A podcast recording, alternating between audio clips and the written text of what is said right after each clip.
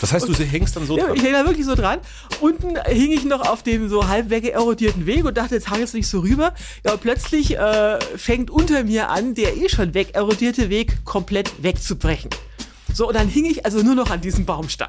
Und irgendwie dachte ich mir dann so, Christine, so, das war's jetzt. Das ist jetzt das Zeichen des Schicksals. Du sollst, das, das ist jetzt einfach too much. Ich denke, ich müsste eigentlich ganz anders aussehen. Also ich fühle mich ganz anders. Und wenn ich dann so wandere, wo ich ja immer keinen Spiegel habe, und komme irgendwie in die Stadt und sehe mich im Spiegel, denke ich, das kann eigentlich nicht ich sein. Warum habe ich, warum, sehe ich so scheiße aus? Äh, weil ich fühle mich so, boah, voller Kraft und so tralala. Ne? So beim Wandern, du guckst an dir runter und denkst dir, dieser Körper mit Plattfüßen, X-Beinen und sonst wie Zellulite, Hängebusen, hatte ich jetzt gerade viereinhalbtausend Kilometer durch einen halben Kontinent getragen. Und ehrlich, dann würde da so dermaßen egal, ob du Zellulite hast oder nicht. Du denkst dir, was für ein geiler Körper. Aber was ich vielleicht noch will, also um auch mal die Schattenseiten zu bringen, also es, äh, du zahlst für, du zahlst ja für jedes Leben einen Preis.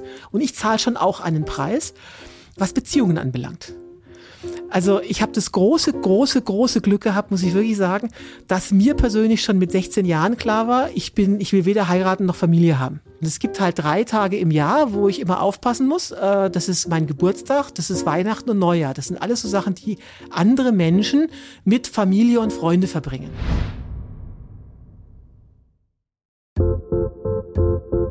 Willkommen im Hotel Matze, dem Interview-Podcast von Mit Vergnügen. Ich bin Matze Hiesch und ich treffe mich hier mit Menschen, die mich interessieren und versuche herauszufinden, wie die so ticken. Mein heutiger Gast ist Christine Türmer. Christine Türmer ist die meistgewandertste Frau der Welt. 62.000 Kilometer ist sie bisher gewandert. Sie wandert überall hin und überall durch. Brandenburg, Brasilien, Bulgarien. Sie ist seit 16 Jahren hauptberufliche Langstreckenwanderin, geht dann so sechs Monate im Jahr ungefähr los, hat einen 5 Kilo Rucksack dabei und das reicht ihr. Wie es dazu gekommen ist, darüber sprechen wir im Podcast, denn sie ist natürlich nicht als Wanderin auf die Welt gekommen. Sie hat eigentlich einen ganz, ganz klassischen Berufsweg hinter sich, aber irgendwann ist sie umgestiegen. Wir sprechen übers Wandern. Natürlich, sie teilt wahnsinnige Abenteuergeschichten. Wir sprechen über Schönheitsideale, es geht um Persönlichkeitsstrukturen, es geht um Statussymbole und um Glück. Ich würde tatsächlich behaupten, dass Christine die bisher glücklichste Person ist, die ins Hotel Matze eingecheckt hat. Ich wollte von ihr wissen, ob dieses Glück übertragbar ist und ob sie manchmal auch Angst hat, dieses Glück wieder zu verlieren. Ich wünsche euch viel Vergnügen im Hotel Matze mit Christine Türmer. Du planst ja gern. Ja, total. Du planst total gern. Ähm, was ich gelesen habe, ist, dass du im Grunde ein Viertel der Reisezeit braucht man eigentlich für die Planung. Ja, ein Drittel sogar. Ein Drittel. Ne? Und äh, also ich bin auch immer sehr gut geplant. Und dann ist es aber so, dass ich dann manchmal auch denke, na gut, das ist ja auch interessant. Wie bei Jeremy, der dann einfach ganz andere. Da geht's wohl ganz anders hin. So. Und freust du dich auch, wenn bei dir was völlig anderes passiert, wenn du unterwegs bist? Ja und nein. Ja und nein. Aber da sollen wir drüber reden, über den Begriff von Abenteuer, finde ich auch zum Beispiel spannend, weil ich bin eigentlich Abenteuer-avers. Du magst kein Abenteuer. Ja, aus dem, aber erzähl, erzähl ich langsam, also ich kann, könntest du jetzt schnell los, dann ist ja der, der, der, der, der, der, der, also das Problem hat was erzähl. mit, nee, das Problem hat was mit Risiko zu tun. Also wenn du äh, halt bewusst Risiko suchst, wie Leute, die nur einmal im Jahr wandern gehen, dann ist eine große Wahrscheinlichkeit, dass dieses Risiko auch überstehen, ohne Probleme. Ja. So, aber wenn du ständig in Risiken reinläufst und die bewusst auch planst, dann schlägt irgendwann die Statistik zu. Und ich bin ja nun seit 60.000 Kilometern, also seit 15 Jahren unterwegs. Und irgendwann wird mich die Statistik erwischen. Und ich versuche das halt zu minimieren, indem ich Abenteuer, also die ja risikobehaftet sind, eigentlich meide. Trotzdem wird das Risiko irgendwann zuschlagen. Also ich habe trotzdem Überraschungen. Aber ich suche die nicht. Also ich lege meine Tour nicht so an, dass mir äh, viele un, also viele Sachen passieren könnten. Tut's dann trotzdem, aber ich will von erstmal das minimieren durch die Herangehensweise. Ne? Die wievielte Reise war deine Japan-Reise jetzt? Ach, kann das- ich kann es nicht in Reisen sagen. Ich bin jetzt bei 62.000 Kilometern mit Japan. Das ist 15 Jahre. Also ich, ich bin jedes Jahr sechs Monate unterwegs. Also Und obwohl du so viel planst, zumindest habe ich das auf Instagram gelesen, ist dann doch einiges schiefgelaufen auf dieser Reise. ah ja, aber das, also, was, ich würde es nicht als schiefgelaufen betrachten. Es kam halt anders, als man denkt. Das, ist, das, ist, das, das meine ich ja. Also ich versuche bewusst so zu planen, dass mich keine Überraschung trifft, aber das passiert trotzdem. Das Ja. ist Natur der Sache. Aber wenn ich jetzt sozusagen die Überraschung, also wenn ich schon risikobehaftet plane und dann kommt noch das zusätzliche Risiko dazu, dann bin ich irgendwann äh, ja nicht mehr da. Und das, wenn dann was passiert, also wie in Japan, also ich habe gelesen, das Essen nicht richtig geplant, die, die Höhenmeter nicht richtig geplant und das Wetter nicht richtig geplant. Und ist das, wenn das dir dann passiert, was passiert dann mit dir? Also was, was, was setzt das in dir frei? Ja, gar nichts. Also, äh, also erstmal, es war nicht, es war nicht richtig, richtig gleich der falsche Ausdruck. Ich habe es falsch eingeschätzt. Ja. Also ich habe das schon in Erwägung gezogen, also ich kannte diese Problematik, aber ich habe die nicht wirklich ernst genommen. So. Und wenn du dann halt mit einer äh, solchen Problematik konfrontiert bist, da passiert eigentlich gar nichts, also du musst dann umplanen. Ich bin ja die große Planerin, dann kommt halt das nächste. Und ich habe ja immer Plan B. In dem Fall war das dann halt, ich habe den Trail gewechselt. Das ist aber normal, also das gehört dazu. Das, Ja. das finde ich jetzt nicht schlimm. Also Okay, also das ist dann stoisch, okay, das hat jetzt nicht, hingekla äh, hat nicht hingehauen, dann einfach das nächste. Das ist dabei, du hast immer, dass irgendwas nicht so funktioniert, was wie du es vorgestellt hast. Also selbst ich mit dieser riesen Erfahrung, irgendwas ist immer, aber das weißt du, also du weißt nicht was, du weißt, also ich weiß nur, es wird und es ist nicht die Frage, ob es ein Problem gibt unterwegs, es ist nur die Frage, wann und wie oft. Okay. Das ist eigentlich das Entscheidende. Also, dass es Planänderungen gibt, das überrascht mich überhaupt nicht. Das ist normal. Nur Ja. welche und wann, das weiß ich nicht. Und wenn du jetzt an diese Japan-Reise denkst, jetzt ist das zwei Tage her, was ist das Erste, was dir dazu einfällt? Es war großartig. Okay. Es war traumhaft. Also ich will da wieder hin. Also Okay. so, ich wollte überhaupt nicht mehr weg. Das war super. Also warum war das großartig? Ich hatte, äh, wa- warum bin ich dorthin gefahren? Ich bin dorthin gefahren, weil ich in einer anderen Kultur wandern wollte. Ja. So, und da muss man vorsichtig sein mit dem, was man sich wünscht. Also das kam knallhärter, als ich gedacht habe. Also die Kultur war viel Anders. anderser, als du dachtest. And- Das war viel anders, als ich dachte, genau. Und das war aber toll. Also mein, mein Wunsch ist eigentlich in Erfüllung gegangen. Das war vielleicht jetzt großartig. Ich esse jetzt rohen Fisch zum Frühstück. Ich meine, hätte ich auch nicht gedacht. Und gibt es, wenn du an so eine Reise denkst, gibt es bestimmte Momente, an die du dich erinnerst? Sind das Begegnungen? Sind das Landschaften? Was ist vor deinem inneren Auge, wenn du das zumachst? Was kommt da zuerst? Welches, welche Bilder kommen da zuerst? Das ist ein sehr spannende Frage. Also wir nehmen das Gespräch quasi schon weg. Das Problem ist, ich bin ein nicht kein visueller Mensch. Ja. Bei mir kommen keine Bilder, also Landschaft ist mir auch relativ egal. Mir kommt äh, Essen, Okay. Essen tatsächlich Gerüche, was ich höre, was, wie ich es gefühlt habe. Bei Japan ist das dieses endlose Schwitzen. Aber Bilder in, von Landschaft eher weniger, es sind eher Gefühle. Also ich bin kein visueller Mensch. Es ist sehr spannend. Ich habe mal so Tests gemacht, wo Leute irgendwas beschreiben sollten. Also wel- welchem Kanal bist du zugänglich? Wenn ich vom Wandern erzähle, war das gar nicht bewusst. Ich erzähle nie von Landschaft. Ich erzähle meistens so vom Essen, von der Anstrengung, von den Füßen. Aber Landschaft ist für mich nicht relevant. Also weil ich bin kein visueller Typ. Nun ist es ja so, dass du die Anstrengung, wenn wir mal die nehmen, und wenn du darüber redest, also ich kenne ja eigentlich nur, naja, äh, leicht, mittel, schwer. Also das ist, äh, wenn man so, das sind so mein, die Anstrengungsgrade, ähm, in denen ich mich so bewege. Hast du gemerkt durch diese 15 Jahren Wandern, dass Anstrengung wie gut, wie geht's dir gut, schlecht. Ja? Und irgendwann, wenn man genauer in sich reinhört, merkt man, nee, ja, ich kann es eigentlich genau benennen. Also kannst du Anstrengung, hast du andere Wörter dafür, um die zu beschreiben? Die unterschiedlichste Arten der Anstrengung? Ähm, ja, weil die meiste Problematik unterwegs ist eine keine körperliche, das ist eine mentale Überforderung. Also das war ja auch das Problem in Japan, dass plötzlich zu viele Punkte, also zu viele Sachen falsch eingeschätzt, stürmen auf dich ein und führen dazu, dass du irgendwie nicht mehr kannst. Und dann, aber das, die Problematik habe ich ja seit 15 Jahren durch. Also ich weiß ja, was da passiert. Das heißt, es ist eigentlich ganz einfach, runter vom Trail, ne- ab ins nächste Hotel, Pamper, Verwöhnprogramm, sammeln und weiter. Ich kenne das auch vom Wandern. Also äh, ich wandere natürlich einmal, die, einmal im Jahr für fünf Tage, das ist so meine Wanderdosis. Aber ich kenne auch die, genau diesen Moment, wo ich denke so, boah, also jetzt habe ich eigentlich keinen Bock mehr.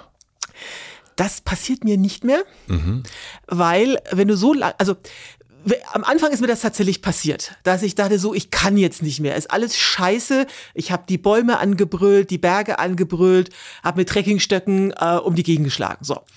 Ähm, und mittlerweile kommt das nicht mehr vor, weil ich weiß, ich, ich spüre schon, ich kenne mich so gut, jetzt kommt es langsam zum Meltdown. Also ich weiß, das bahnt sich jetzt an und es kommt gar nicht mehr so weit, weil ich genau weiß, was ich jetzt tun muss, nämlich runter vom Trail, nächstes Hotel, äh, nettes Hotel, also äh, weiches, bequemes Bett, was leckeres zu essen, äh, schlafen, nicht nachdenken, was man tun will. Und wenn du dich einen Tag gepempert hast, dann geht's auch wieder weiter. Das heißt, dieser Hardcore-Meltdown, wo ich sage, ich habe jetzt keinen Bock mehr, ist mir seit Jahren nicht mehr passiert. Ich denke dann nur noch, also aha, der Meltdown kommt, äh, runter und äh, was ist Plan B? Was kommt jetzt als nächstes? Wie kann ich jetzt dieses Problem lösen? Aber nicht mehr, ich habe jetzt keinen Bock mehr. Also, dass ich wirklich abbrechen will, ab, äh, also komplett eine Tour abbrechen, das passiert nicht. Und wie unterscheidest du Meltdown und Schweinehund? Schweinehund ähm, ist für mich normal. Das ist jetzt, das ist, gehört dazu. Das ist jetzt kein Hindernis oder so, das ist was, was du einbaust. Also ich kenne das, dass ich halt irgendwann keinen Bock habe zum Aufstehen, aber das ist halt so, das nimmst du halt mit, so wie du weißt, dass du jetzt grüne, grüne Augen hast oder ja. äh, Plattfüße oder sowas. Das ist kein Hindernis, ist einfach normal. Und was ist dann der, also wenn wir jetzt, lass uns gerne in Japan bleiben, wenn du sagst, okay, dieser, es gab einen Meltdown für dich, vielleicht auch mehrere, aber du, vielleicht hast du einen vom inneren Auge. Und was ist da genau, was ist der Grund dann für den Meltdown? Also was, also was ist der Grund? Und was passiert dann in dir, wo du sagst, okay, jetzt weiß ich, das hat jetzt nichts mit dem Schweinehund zu tun, ich habe keinen Bock und so weiter, sondern das ist jetzt ernst zu nehmen, jetzt muss ich äh, runter vom Trail. Ja, in Japan waren das eigentlich zwei ähm, äh, Situationen. Also das äh, wurde immer schwieriger. Also es gab Blutegel. Also ich bin da jeden Morgen in einer Blutlache aufgewacht weil ich habe also abends zwar versucht, die Blutegel von mir runterzuziehen, aber ein paar habe ich mir vergessen. Und äh, da die ja so ein blutgerinnungshemmendes Mittel absondern, wenn du den vergisst und du wachst morgens auf, hast du erstmal alles eingeblutet. Weil halt, die haben sich irgendwo festgesaugt, sind dann abgefallen und es hat aber weiter getropft. So, das heißt, also ich bin da jeden Morgen aufgewacht, meine Isomatte versaut, äh, ich versaut, meine Klamotten versaut und dann, ja, dann beginnt der Tag schon mal richtig gut in der Blutlache aufwachse, ich würde auch sagen, das ist so ein ja, mittelmäßiger Tagesstart, definitiv. So, und äh, wenn du dann halt kaum bist du losgelaufen, du kannst dann schon nach einer halben Stunde dein Hemd auswringen. Mhm. Also das hatte ich wirklich noch nicht. Du stehst da und du hörst so Tropf, Tropf, Tropf. Und das ist nicht von den Bäumen, nein, es tropft aus deinen Ärmeln, es tropft von deinen Ellbogen, es tropft aus deiner Hose. Erzählt jetzt noch nie, dass ich meine Hose auswringen konnte. Also nicht, weil ich reingepinkelt hätte, sondern weil ich so geschwitzt habe. So, und das hat sich alles so aufgebaut, aber hat mich noch nicht so zum Absturz gebracht. Also wo ich dachte, oh, jetzt wird's aber langsam äh, blöd. Wir halten fest, also du wachst früh morgens auf, äh, bist blutverschmiert. Mhm. Du kannst dich ja nicht unbedingt waschen, weil du schläfst in der Wildnis mit deinem genau. kleinen Zelt. Genau und äh, sagst dann, okay, na gut, äh, muss ja. Äh, Schweinehund ist es jetzt nicht. Äh, ich, ich laufe weiter. Äh, dann kommt zu diesem blutverschmierten Arm. Der Schweiß? Kommt der Schweiß dann noch? Also das stelle ich mir bildlich schon mal interessant vor. Aber das reicht noch nicht aus. Nee, das war ja irgendwie, das ist jetzt eher unangenehm. Ist, ja. So, aber jetzt nicht irgendwo, ich denke so, das muss man jetzt abbrechen, da muss man halt durch. Ja, klar. So, und äh, so der erste kritische Moment, wo ich dann ernsthaft über Aufgeben oder Abbrechen dieses einen Trails nachgedacht habe, war, als ich dann an so eine äh, Trailstelle kam, wo also der Weg nicht nur weg war, das war also öfter, sondern er war auch versperrt durch ein wahres Baum-Mikado. Mhm. So, und äh, ich weiß noch, ich hing da also mit meinem Rucksack auf den Schultern. Also die Idee war, ich halte mich jetzt an einem Baum fest, also mit den Händen und äh, unten ist der halb weggebröckelte Weg, aber so ein bisschen kann ich noch drauf stehen und hangel mich dann so am Steilhang entlang. Und ich hänge da so. Am Steilhang. Genau. Und ich hänge da so an dem Baum. Moment, Steilhang ist ja, Distanz ist ja das weiß ich jetzt durch dich auch, man hat unterschiedlichste Wahrnehmungen, was eine Distanz ist. Also für mich ist eine Distanz eine Wanderung äh, 200 Kilometer, das, da lächelst du ja milde und sagst, nee, also ich fange bei 1000 Kilometer erst an. Ja. Und was ist aber Steilhang? Was ist dann, wie, wie steil geht's da runter? Naja, in Japan ist Steilhang also wirklich fast vertikal. Japan ist also eines der steilsten Gebirge überhaupt. Das war die Sache auch so schwierig gemacht. In dem Fall ging es jetzt nur was weiß ich, 10, 20 Meter runter. Also, also nicht, du bist nicht tot, wenn du da runterfällst. Ja. Aber trotzdem, ich hing an diesem Baumstamm, von dem ich auch nicht wusste, hält der jetzt mein Gewicht eigentlich aus? Das heißt, und, du hängst dann so ja, dran? ich hänge da wirklich so dran. Unten hing ich noch auf dem so halb weggerodierten Weg und dachte, jetzt hang jetzt nicht so rüber. Ja, plötzlich äh, fängt unter mir an, der eh schon wegerodierte Weg komplett wegzubrechen. So, und dann hing ich also nur noch an diesem Baumstamm. Und dachte, Christine, das ist jetzt irgendwie nicht mehr cool. Das, das war wirklich schon. Und ich guckte da so runter und dachte, na ja, wenn du jetzt da runterfällst, also tot bist du jetzt nicht, aber das wäre jetzt schon doof und äh, Handyempfang hast du ja auch keinen. Also ja, also habe ich wieder zurückgehangelt, habe mich irgendwie sortiert. Also ich bin da auch rübergekommen, ich bin dann auf dem Baumstamm einfach drauf gesessen und rübergerobbt. Ja. Also es ging dann irgendwie. Aber ich kam dann aus dieser Problemstelle raus, habe mich hingesetzt, ich habe echt gemerkt, ich zittere total, weil ich war unterzuckert, äh, du schwitzt total. Bist auch ein bisschen Blut verschmiert. Genau, auch ein bisschen Blut verschmiert. Zusätzlich dann noch, weil du kratzt dir natürlich alles auf. Dann habe ich festgestellt, ich habe meine Trinkflasche verloren, mein sonst, also, äh, weil ich hing ja da in diesem Baummikado und dachte, das ist jetzt aber irgendwie nicht mehr cool. Und äh, wenn jetzt das ein bisschen blöd gelaufen wäre, also wieder tot bist du nicht, aber hm, das hätte schon ins Auge gehen können. Da habe ich gedacht, so, vielleicht sollte ich jetzt mal Plan B in Erwägung ziehen. Und dachte, okay, gibt der Sache noch eine Chance. Also das war so die erste Überlegung.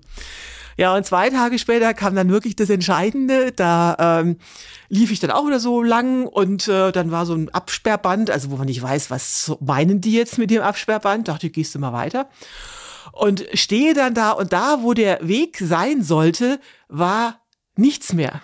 Also wirklich nichts mehr da war, ein Hang komplett weg.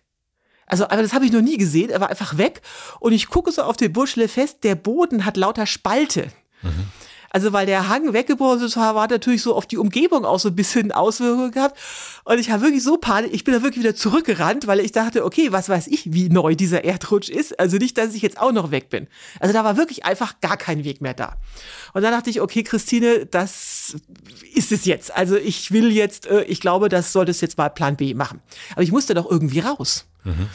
So, und das wurde dann völlig schräg, äh, weil äh, ich habe dann die Umgehung gesucht die Umgehung war eine alte Straße. Ich dachte, da komme ich irgendwie raus. Ja, und diese alte Straße, ich bieg um die Ecke und dachte, ich sehe nicht recht, kompletter Erdrutsch. Also die Straße war einfach auch weg. Dann dachte ich noch in meiner, in meiner Imität, ich könnte über diesen Erdrutsch ja drüber gehen. so bin er so hochgeklettert und dann fing dieser Erdrutsch so an zu rutschen und dann waren da auch so ein paar hippelige Bäume und irgendwie dachte ich mir dann so, Christine, so, das war's jetzt. Das ist jetzt das Zeichen des Schicksals. Du sollst, das, das ist jetzt einfach too much. Also wenn der Weg weg ist, auf dem richtigen Weg, wenn selbst die Umgehung nicht mehr funktioniert und das jetzt innerhalb von ein paar Tagen schon zum zweiten Mal, das hat hier keinen Sinn. Und das war wirklich so, zack, Schalter umgelegt. Also da mhm. war wirklich die Entscheidung da, jetzt gibt's nichts mehr zu überlegen. Und dann rattert also los, Plan B. Dann ist nur noch, wie komme ich hier raus? Äh, wie komme ich mit der, mit der Bus und Bahn zum nächsten Trail? Wie geht's weiter? Also Plan B hatte ich mir schon zurechtgelegt. Das heißt, diesen Plan B, du, du musst dich dann auch nicht hinsetzen und dein Handy rausnehmen, wo, wo du wahrscheinlich eh schlecht Empfang hast. Du hast diesen Plan B schon die ganze Zeit, der läuft eigentlich im Grunde liegt der so in so einem Safe drin. Genau. Ja. Also du musst dir so vorstellen, wenn ich loswandere, also äh, weil ich ja so gut geplant habe, in dem Moment, wo ich am Trail Anfang stehe, ist das wie ein Uhrwerk. Das ist aufgezogen und läuft automatisch ab. Also da gibt's für mich jetzt keine Überlegung, will ich jetzt abbrechen, was will ich jetzt alle, sondern ist einfach klar, ich bin jetzt hier und jetzt läuft alles durch, was du geplant hast. Und wenn es eben so dieses, dieses Abbruchsszenario gibt, was wirklich ganz, ganz, ganz selten passiert, dann habe ich ja auch schon den Plan B in der Tasche. Also dann rattert einfach Plan B weiter. Aber wirklich, also eine Tour abbrechen, also dass ich irgendwo hingefahren bin und überhaupt nichts mehr ging und ich unverrichtete Dinge zurückgefahren bin, das ist einfach noch nie passiert. Wir machen eine klitzekleine Pause. Ich möchte euch einen Werbepartner vorstellen. Mein heutiger Werbepartner ist Rewe. Ich war letztens ziemlich gemein zu meinen Podcast-Kollegen hier. Wir standen nämlich vorm Rewe-Markt und ich habe gewettet, dass ich innerhalb von 10 Minuten wieder raus bin und meinen kompletten Wocheneinkauf erledigt habe. Das wollten sie mir nicht glauben. Ich habe 11 Euro gewettet und 11 Euro gewonnen, denn sie wussten nicht, dass es den Rewe Abholservice gibt. Das ist mein Lifehack. Es ist super praktisch. Unter rewe.de slash Abholservice bestelle ich alles, was ich brauche online und kann schon drei Stunden später im Rewe-Markt auf dem Weg nach Hause oder oder zur Mittagspause fertig verpackt abholen. Die Kühlkette bleibt bis zum Zeitpunkt meiner Abholung durchgehend erhalten, was ich und meine Familie dann an der Qualität der Lebensmittel beim Auspacken sofort merke.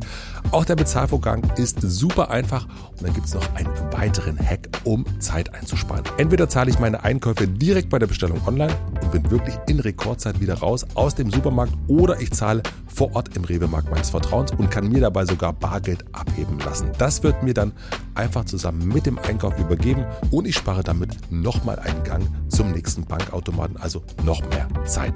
Sehr, sehr empfehlenswert. Die Wette mit meinen Kollegen habe ich natürlich gewonnen. Sehr, sehr schön. Und das Geheimnis dann natürlich verraten, damit dieser kleine Lifehack nicht nur für mich übrig bleibt. Und ihr könnt das jetzt auch machen. Den Link findet ihr wie immer in meinem Linktree in den Shownotes. Vielen Dank an Rewe für die Unterstützung dieser Folge. Und nun zurück zur Folge. Du bist dann ja komplett allein unterwegs. Ne? Ja. Und ähm, wenn ich mir jetzt noch vorstelle, andere Kultur und da kommt dann irgendwo in, irgendwo in, wo auch immer in Japan kommt so eine blutverschmierte, völlig verschwitzte äh, Person in so ein Hotel an. Was, also, was passiert dann? Also die, die, die Polizei? Nein, also die Japaner sind schon irgendwie da sehr cool. Also die, äh, also du hast ja den Ausländerbonus. Also ja. ich bin ja offensichtlich Ausländer. Ich meine, ich bin ja fast doppelt so groß wie der Durchschnittsjapaner. Ne? Hm. Und äh, die denken sich, na so wieder so eine Bekloppte. Also das ist irgendwie nicht schlimm. Und wenn das jetzt in Euro Europa passiert, also ich kenne das schon, das Problem ist weniger das Blutverschmierte, das Problem ist der sogenannte Hiker-Stink. Ja. Das Problem ist der Geruch, den du verströmst. Ja. Und ähm, wenn du auf einem populären Trail unterwegs bist, ist es kein Problem, weil dann können die Leute, die Hotelbesitzer, Restaurantbesitzer einordnen. Die wissen, ah, das ist wieder so ein ja, so ein bekloppter ja. Langstreckenwanderer. Bin ich auf unbekannten Wegen unterwegs, sage ich sofort als erstes, so, ich komme vom Wandern und ich freue mich total auf die Dusche. Okay. So, und dann wissen die, aha, das ist jetzt nicht ihre, äh, ist jetzt kein quasi Steve Jobs der Wanderszene, mhm. die immer so stinkt durch die Gegend rennt, sondern ich freue mich aufs Duschen und dann ist auch die Sache entspannt. Dazu kommt, ich bin eine Frau, das hilft immens. Ja. Und ich habe noch das Wort Bären gelesen in Bezug auf Japan bei dir auf Instagram. Was hat es mit dem Bären auf sich? Ja, das äh, war mir auch, das war mir tatsächlich klar, das war aber de facto eigentlich gar kein Problem. Ähm, Japan ist Bärengebiet, mhm. also zumindest äh, Teile Japans, äh, und zwar ziemlich üppige Bären, da heißt, da stehen halt überall Bärenwarnschilder rum. Äh, ich habe auch sehr häufig Bärenexkremente gesehen, aber das fand ich jetzt nicht wirklich problematisch. Also das sind eher äh, diese kleinen vegetarischen Bären, ähm, die sind nur problematisch, wenn du quasi zwischen dem Bär und das Futter kommst, was sie unbedingt haben wollen. Also die, die wollen jetzt nicht mich fressen. Ja. So, und da die ähm, ja eigentlich eine gute Futterauswahl haben, indem sie in die Orte gehen können, äh, warum sollen die sich jetzt mit so einer Touristin rumschlagen? Also würde ich jetzt als Bär auch nicht machen. Ich könnte ja viel lieber das nächste Reisfeld äh, ja. überfallen oder sowas. Also das fand ich jetzt nicht so problematisch. Bären sind nur dann schwierig in dieser Situation, wenn du sie überrascht. Also wenn der Bär läuft zu lang, womöglich noch mit Junge und du kommst so dazwischen, dann hast du ein Problem. Aber äh, durch das ganze Geschnaufe, also weil ich war, war alles sehr anstrengend, dachte ich, wird der Bär schon vorher gewarnt sein. Also das war eher, fand ich jetzt nicht so schlimm. Es gibt zumindest bei mir so eine, würde ich sagen, so eine, eine nächtliche Angst in der Natur. Die gibt es die ist, jetzt ist die, also würde ich sagen, jetzt ist es eher Richtung Respekt gegangen, aber wann hat sich die bei dir abgestellt? Das ist eine faszinierende Frage, weil was ich, ich habe die nie nachvollziehen können. Also es wird immer argumentiert, es wäre eine angeborene Angst des Menschen vor der Dunkelheit im Wald. Das ist Blödsinn, weil ich hatte die nie. Null. Von Anfang an nicht. Also ich hatte die wirklich nie. Ganz im Gegenteil, für mich war von Anfang an immer klar, vielleicht weil ich ein zu logisch strukturiert denkender Mensch bin, nein, die Dunkelheit ist mein Freund.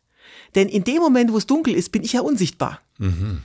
Und äh, damit habe ich eine Vorteil, weil niemand rechnet nachts im Wald mit einer Wanderin und schon gar nicht mit der deutschen 56-jährigen Touristin. So, und nachts im Wald laufen auch keine Leute mehr rum, sondern die fahren maximal. Das heißt, ich habe alle Vorteile, weil ich sehe die viel, viel eher, als die mich sehen und ich kann agieren. Also das heißt, ich freue mich, wenn es dunkel wird, weil ich habe ich hab keine Probleme mehr. Also ich muss vor niemandem mehr Angst haben, also vor keinen Menschen mehr. Und äh, man gewöhnt sich auch dran. Am Anfang ist es ein bisschen schräg, weil äh, Tiere haben fluoreszierende Augen. Wenn du durch den Wald läufst und überall so, so fluoreszierende Paar, äh, also so Lichter da äh, äh, glimmen in der Dunkelheit, das ist am Anfang ein bisschen gruselig. Du kommst dir vor wie so Halloween, aber ich weiß, da sitzt da jetzt irgendwie eine Eule oder irgendwie ein Hirsch oder weiß der Teufel was. Aber es gibt ja hierzulande keine Tiere, die, die einem wirklich gefährlich werden können. Hierzulande nicht. Aber wenn wir jetzt über Bären reden, wenn wir jetzt äh, über Schlangen, was auch immer, du warst ja auch weltweit unterwegs. Mhm. Wenn du da liegst und dann krabbelt irgendwie was auf dich, auf dir rum. Also da so ein Blutekel. Und dass du dann, und du, du denkst so, ja gut, willkommen.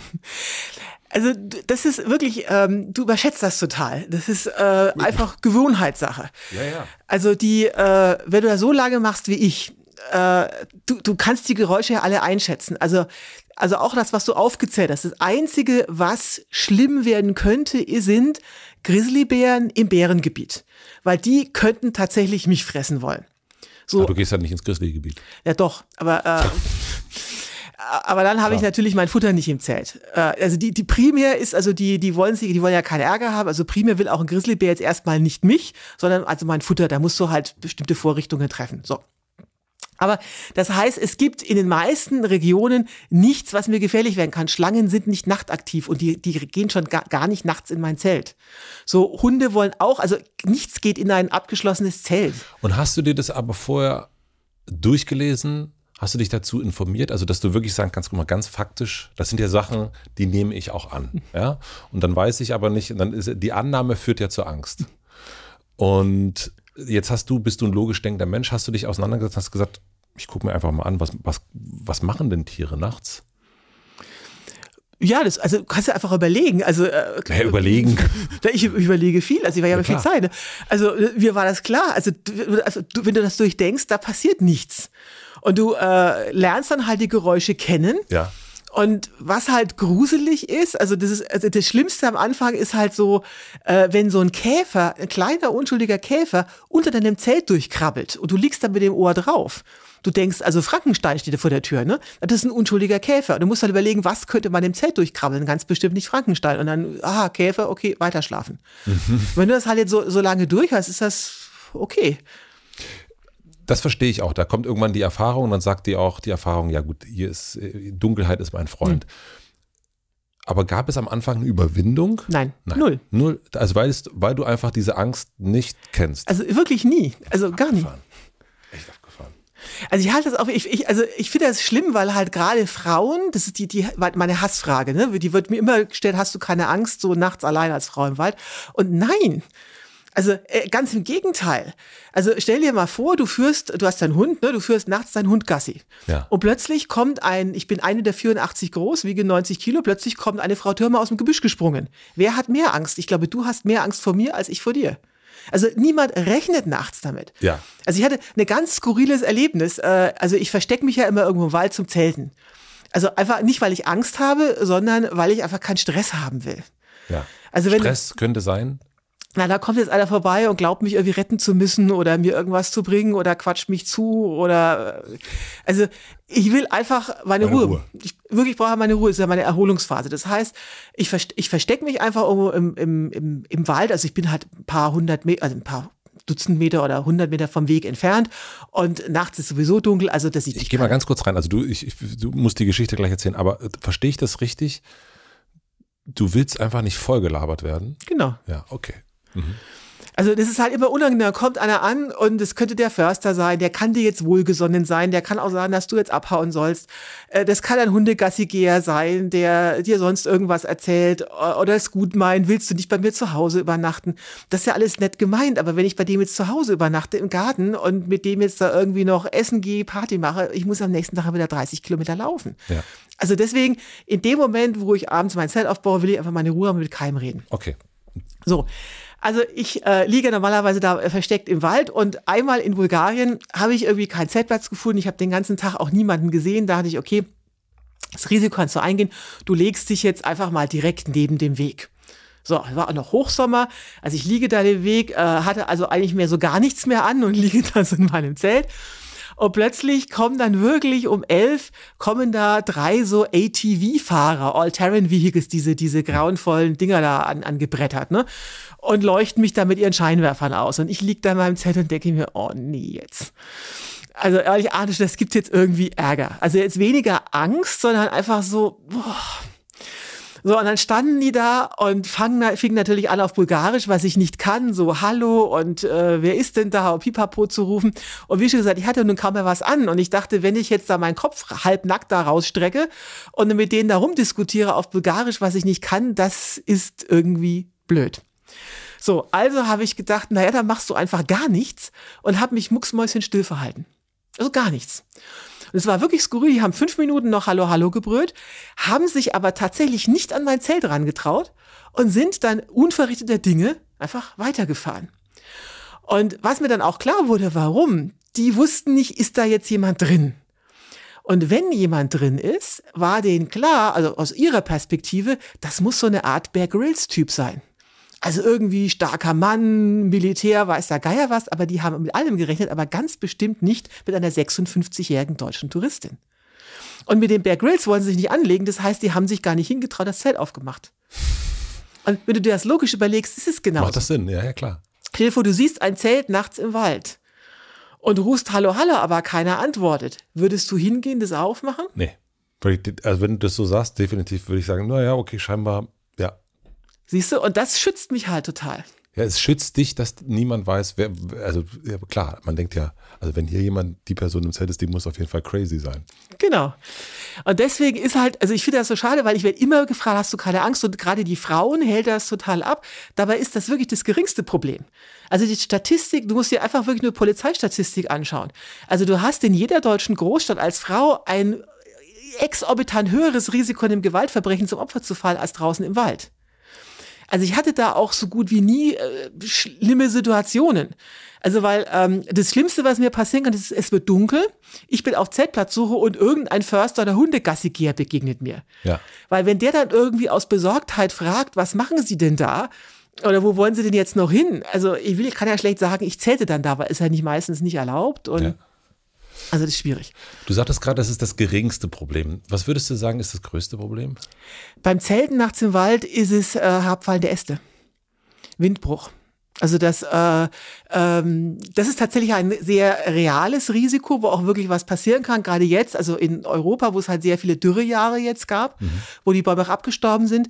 Das heißt, äh, du, ich gucke immer ganz, ganz vorsichtig, was für ein Baum ist über mir. Wenn äh, wenn es windig ist, zähle ich in Fichtenschonungen. Also das sind kleine Bäume, die fallen eher nicht um. Also das ist tatsächlich, das ist so das, wo ich am meisten vor Angst habe. Und du sagtest ja auch gerade, dass du nicht vollgelabert werden willst. Aber begegnest du den Menschen? Führst du Gespräche in Japan jetzt zum Beispiel? Also gibt es den, den, den, den Tracker-Talk? Also Japan ist jetzt wirklich die Ausnahme, weil so eine große Sprachbarriere hatte ich tatsächlich überhaupt nicht. Überhaupt noch nie. So, jetzt muss man unterscheiden und das ist jetzt auch wieder total skurril. Äh, ich war ja nun weltweit unterwegs. Also um es mal so kurz anzureisen, ich bin 60.000 Kilometer gewandert und so eine klassische Wanderung für mich ist Mexiko-Kanada. Ja. So 4.000 bis 5.000 Kilometer, du läufst im Frühjahr los und kommst im Herbst an. Also ich bin dreimal Mexiko-Kanada gewandert. Ich bin auch dreimal durch komplett Europa. Also ich mache so eine Sachen wie Santiago de Compostela bis Bulgarien, Schwarzes Meer. Oder äh, Tarifa, südlichster Punkt auf dem europäischen Festland bis zum Nordkap, nördlichster Punkt. Sowas. So, und jetzt denken die Leute ja immer, oh, ich muss unbedingt nach USA, weil nur dort gibt's noch richtige Wildnis. Ja. So, und genau das Gegenteil ist jetzt zum Beispiel, was die sozialen Interaktionen anbelangt, der Fall. In Europa treffe ich unterwegs eigentlich niemanden. Also manchmal rede ich da tagelang mit niemandem, außer mit der Supermarktkassiererin, weil es gibt dort keine Langstreckenwanderer. In USA hingegen gibt's halt drei große Supertrails, die ein sehr enges Zeitfenster haben. Das heißt, da hast du eine ganze Trail-Community am Hacken. Das heißt, in den USA, das sind alles totale Social Trails, wo es so eine Trail-Familie gibt, wo du eigentlich ständig äh, Interaktion hast. In Europa ist niemand, da bin ich total alleine. Und suchst du eher wirklich das Alleine sein? Also es gibt, der Mensch ist ja ein soziales Wesen. Würde ich jetzt behaupten. Also, der Mensch ist aber auch ängstlich in der Nacht, du nicht. also deswegen frage ich dich.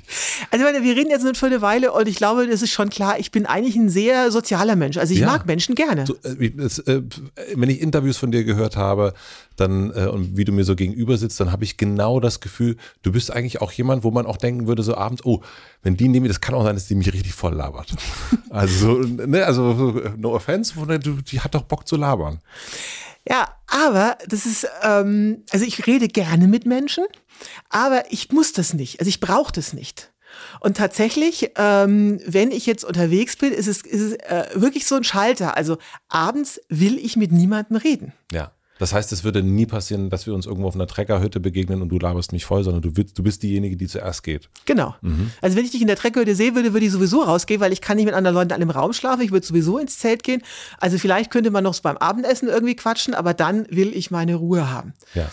Und ähm, das ist zum Beispiel auch äh, ganz interessant. Ich habe ja nun durch, äh, durch die ganzen Bücher und ich bin ja sehr aktiv auf Social Media, ich habe ja wirklich weltweit äh, Follower. Ja. Selbst in Japan hatte ich eine Followerin, die mich eingeladen hat. Selbst in Japan, völlig skurril. So, Und ganz kurz, würdest du denn da hingehen? das will ich gerade erzählen. Und das ist, äh, also in Deutschland könnte ich quasi von Follower zu Follower laufen, Ja. weil wir alle einladen. Ich mache das aber wirklich nur ganz, ganz, ganz gezielt, also maximal einmal die Woche. Weil ich weiß, wenn ich dorthin gehe, dann habe ich ja wieder keine Ruhe. Also die wollen ja was von mir und die wollen sich mit mir unterhalten. Am schlimmsten Fall wollen die auch mit mir wandern gehen. Das geht gar nicht. Also, aber äh, das heißt, ich werde da nicht zur Ruhe kommen. Und deswegen mache ich das maximal einmal die Woche, wenn ich weiß, es sind spannende Menschen und ich habe auch Lust zu reden.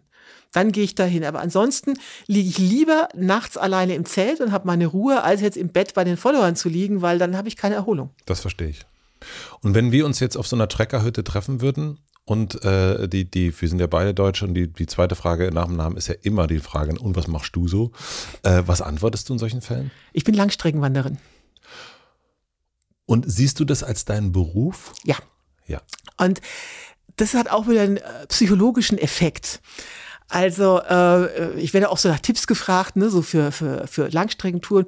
Und ich sage dann immer, also Leute, ein, ein ganz, ganz wichtiger psychologischer Trick ist, wenn ihr auf so eine Langstreckentour geht, stellt euch nicht vor, dass das jetzt mein Once-in-a-Lifetime-Dream Urlaub ist. Das geht in die Hosen. Sondern stellt euch vor, das ist jetzt mein neuer Job. Und das ist eigentlich erstmal so kontraintuitiv, weil die Leute wollen ja alle so aus dem Red Race raus, bla bla bla, ne? Und äh, wollen ja eigentlich weg aus dem Job. Und dann sagen die, Hä, warum soll ich mir das als äh, neuen Job vorstellen? Das ist ganz einfach. Wenn du die Herangehensweise hast, das ist mein Once-in-a-Lifetime Urlaubstrip, dann hast du die Erwartungshaltung, das muss jetzt super werden. Aber wie wir schon festgestellt haben, einer Tour ist nicht die Frage, ob es Probleme gibt, ist nur die Frage, wann und wie oft. Also es wird sie geben. Mit dieser Urlaubseinstellung bist du jetzt genervt. Ich habe ja alles so viel aufgegeben, meinen Job gekündigt und jetzt passiert das und sieben Tage Regenwetter und wie kann das sein? Du bist total gefrustet. Denkst du aber, hey, das ist mein neuer Job. Bei dem Job erwartest du ja auch nicht, dass jeder Tag toll ist. Ja. Da, da ist normal, dass du Durchstrecken hast. Dann gehst du mit sowas viel besser um. Deswegen sage ich, Langstrecken, weil das ist mein Job. Aber das ist mein, auch meine Berufung. Ich möchte diesen Job für nichts ein, auf der Welt eintauschen. Ich finde den großartig, aber trotzdem habe ich diese Arbeitshaltung. Und ich habe ja auch ein sehr, ich, das ist ja auch mein Beruf hier. Ähm, gibt es für dich Momente, wo sich dieser Job auch wirklich wie ein Job anfühlt? Also nicht im, äh, in, im Sinne von, ich habe ja meine Arbeit zu tun, ich muss mich vorbereiten, ich muss das und das und das machen, sondern auch dieses so. Also und ich meine ich nicht eine Erschöpfung, diese typische Erschöpfung, die wir alle auch kennen, auch von so einem langen Wanderweg oder auch ein langes Gespräch oder wie auch immer, sondern wirklich so, oh, Also ich würde es nicht jetzt als äh, sehen. Also mir hat mein Job, ich habe ja früher auch mal richtig gearbeitet, kann Kommen ja gleich gleich erzählen. Ne? So, und ich bin aber auch nie aufgestanden, habe gedacht, oh, was, was für eine Scheiße, jetzt muss ich da hin. Sondern, und bei Mann ist es auch so, also so wie halt so ein normaler Mensch aufsteht und äh, zur Arbeit fährt, stehe ich auf und weiß, ich muss jetzt 30, 35 Kilometer wandern.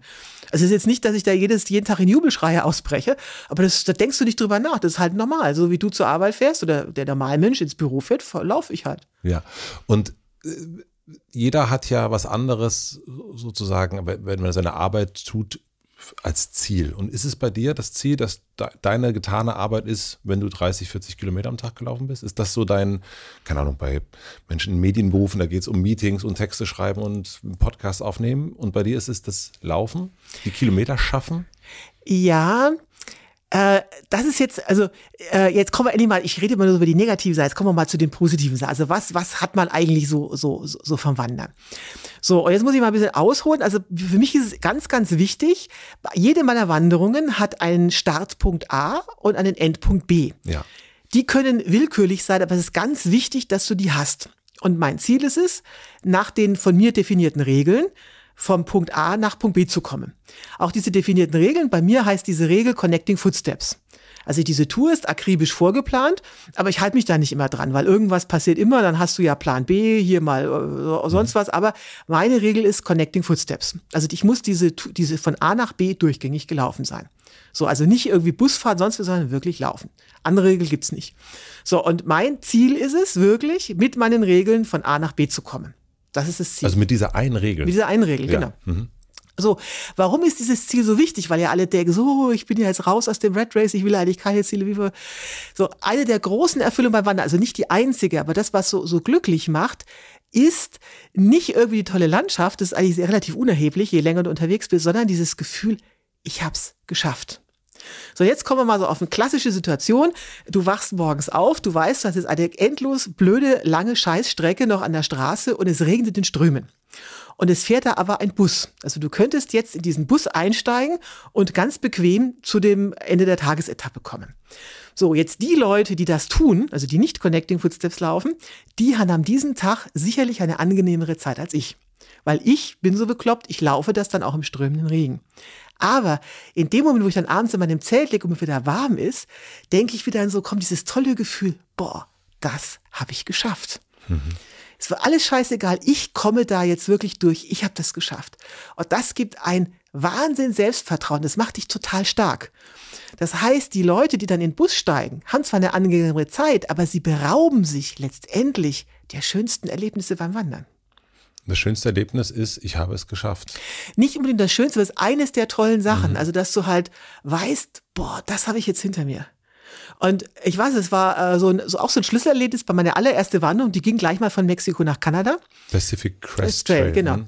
So, da war ich also jung, dynamische Arbeitslose. So.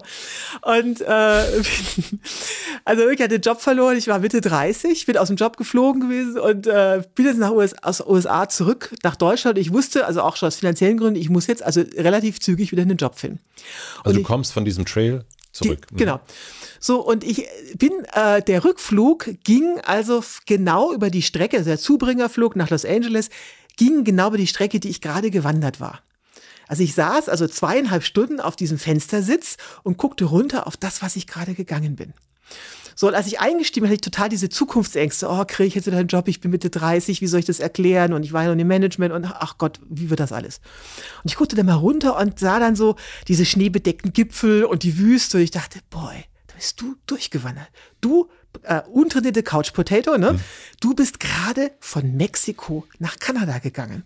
Und plötzlich dachte ich, also, hey, also wenn du das geschafft hast, also Jobsuche ist ja dann irgendwie eher so nebensächlich. Ja. Und es war plötzlich, alle Zukunftsängste waren weg. Und es war dann auch so, ich bin angekommen, damals noch in Berlin-Tegel habe mir die Tageszeitung mitgenommen, die gab es damals so, so kostenlos.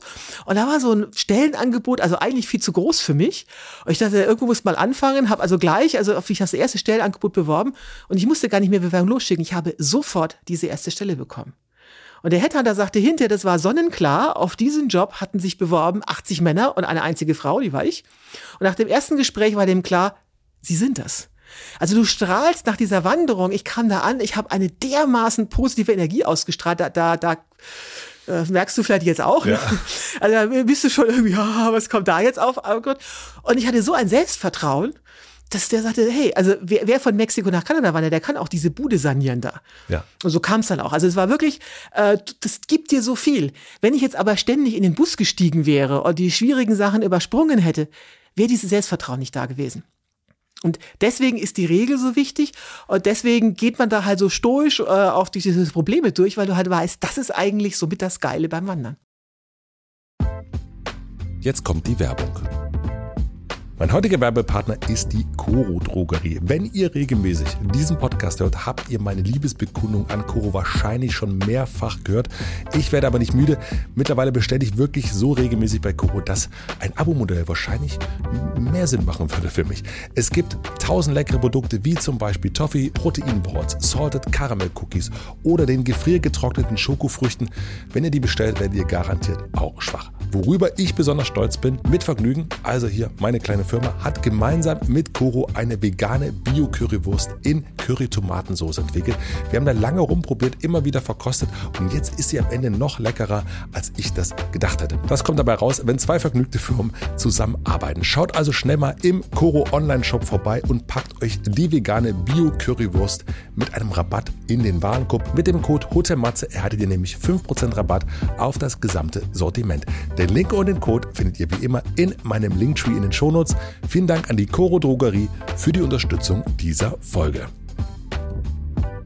Und nun zurück zum Gespräch.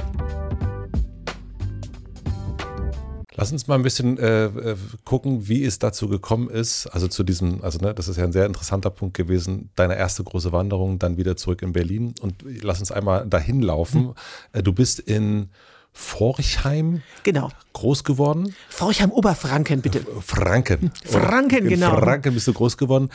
Ähm, Eltern Wandersmänner, Wandersfrau?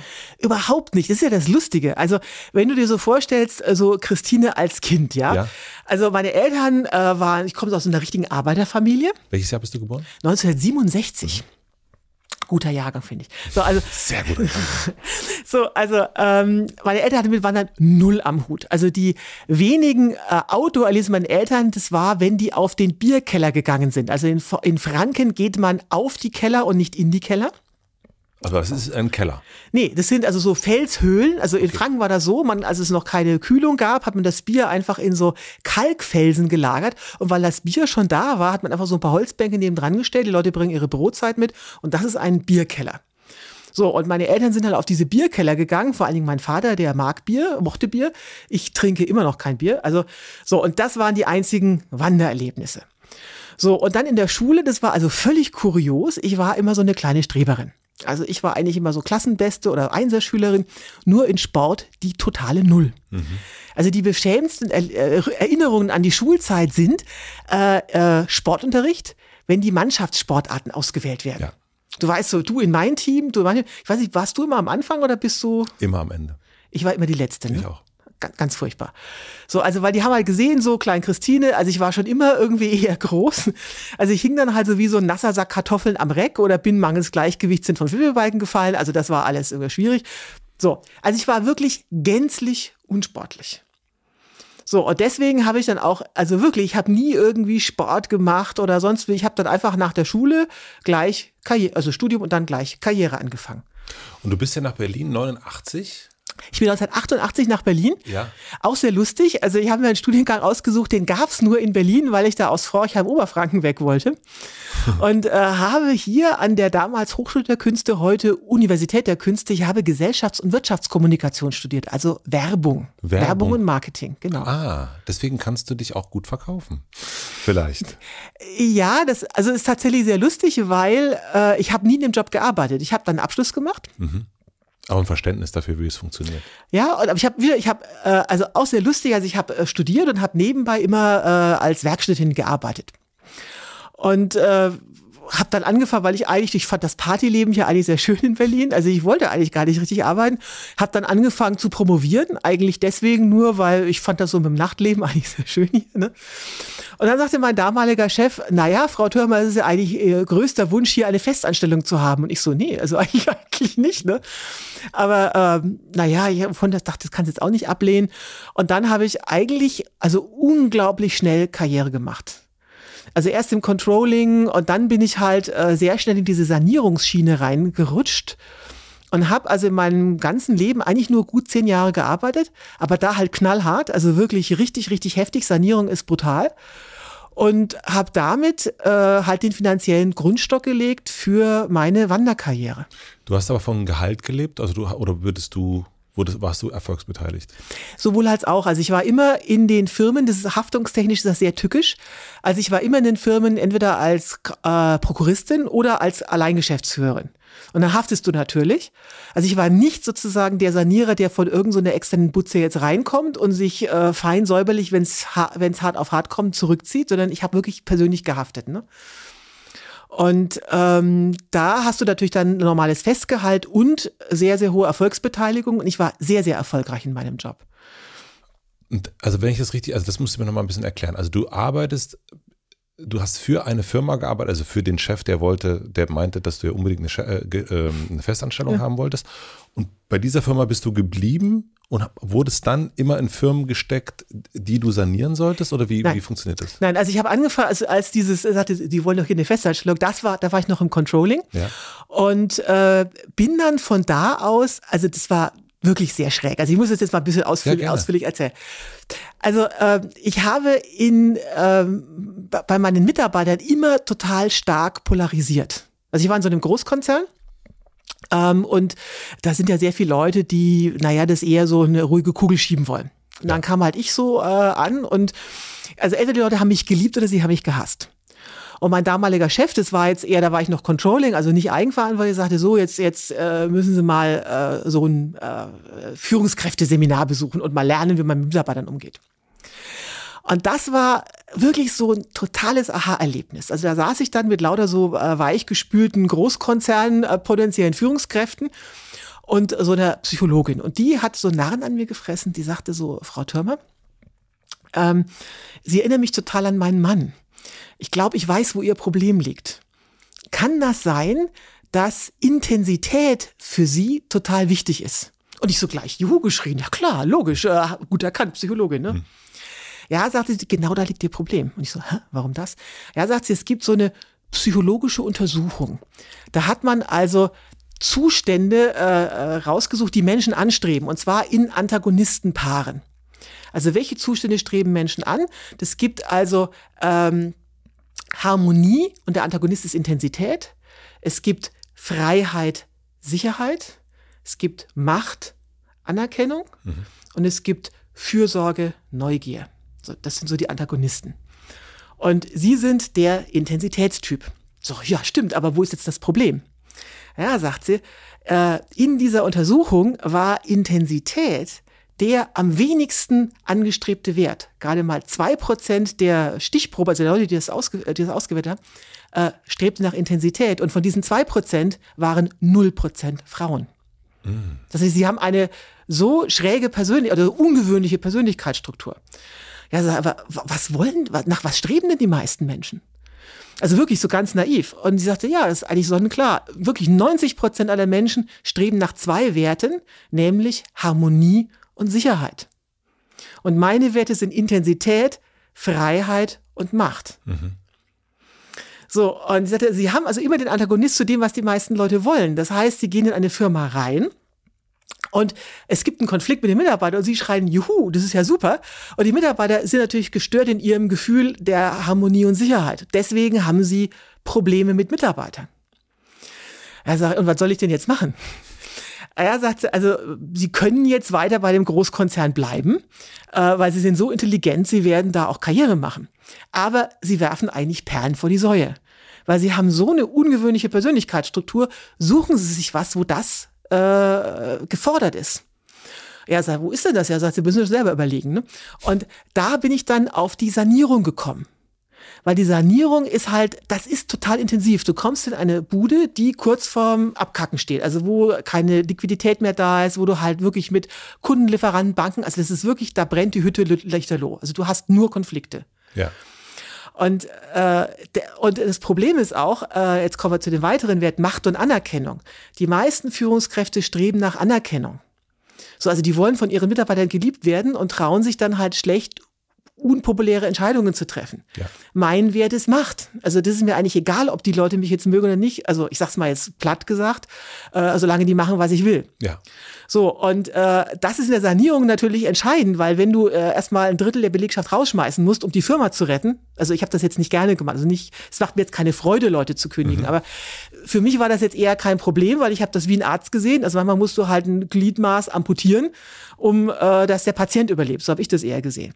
Aber viele Führungskräfte tun sich damit schwer, weil die halt Harmonie suchen, sie suchen äh, Anerkennung und das hast du halt in der Sanierung nicht.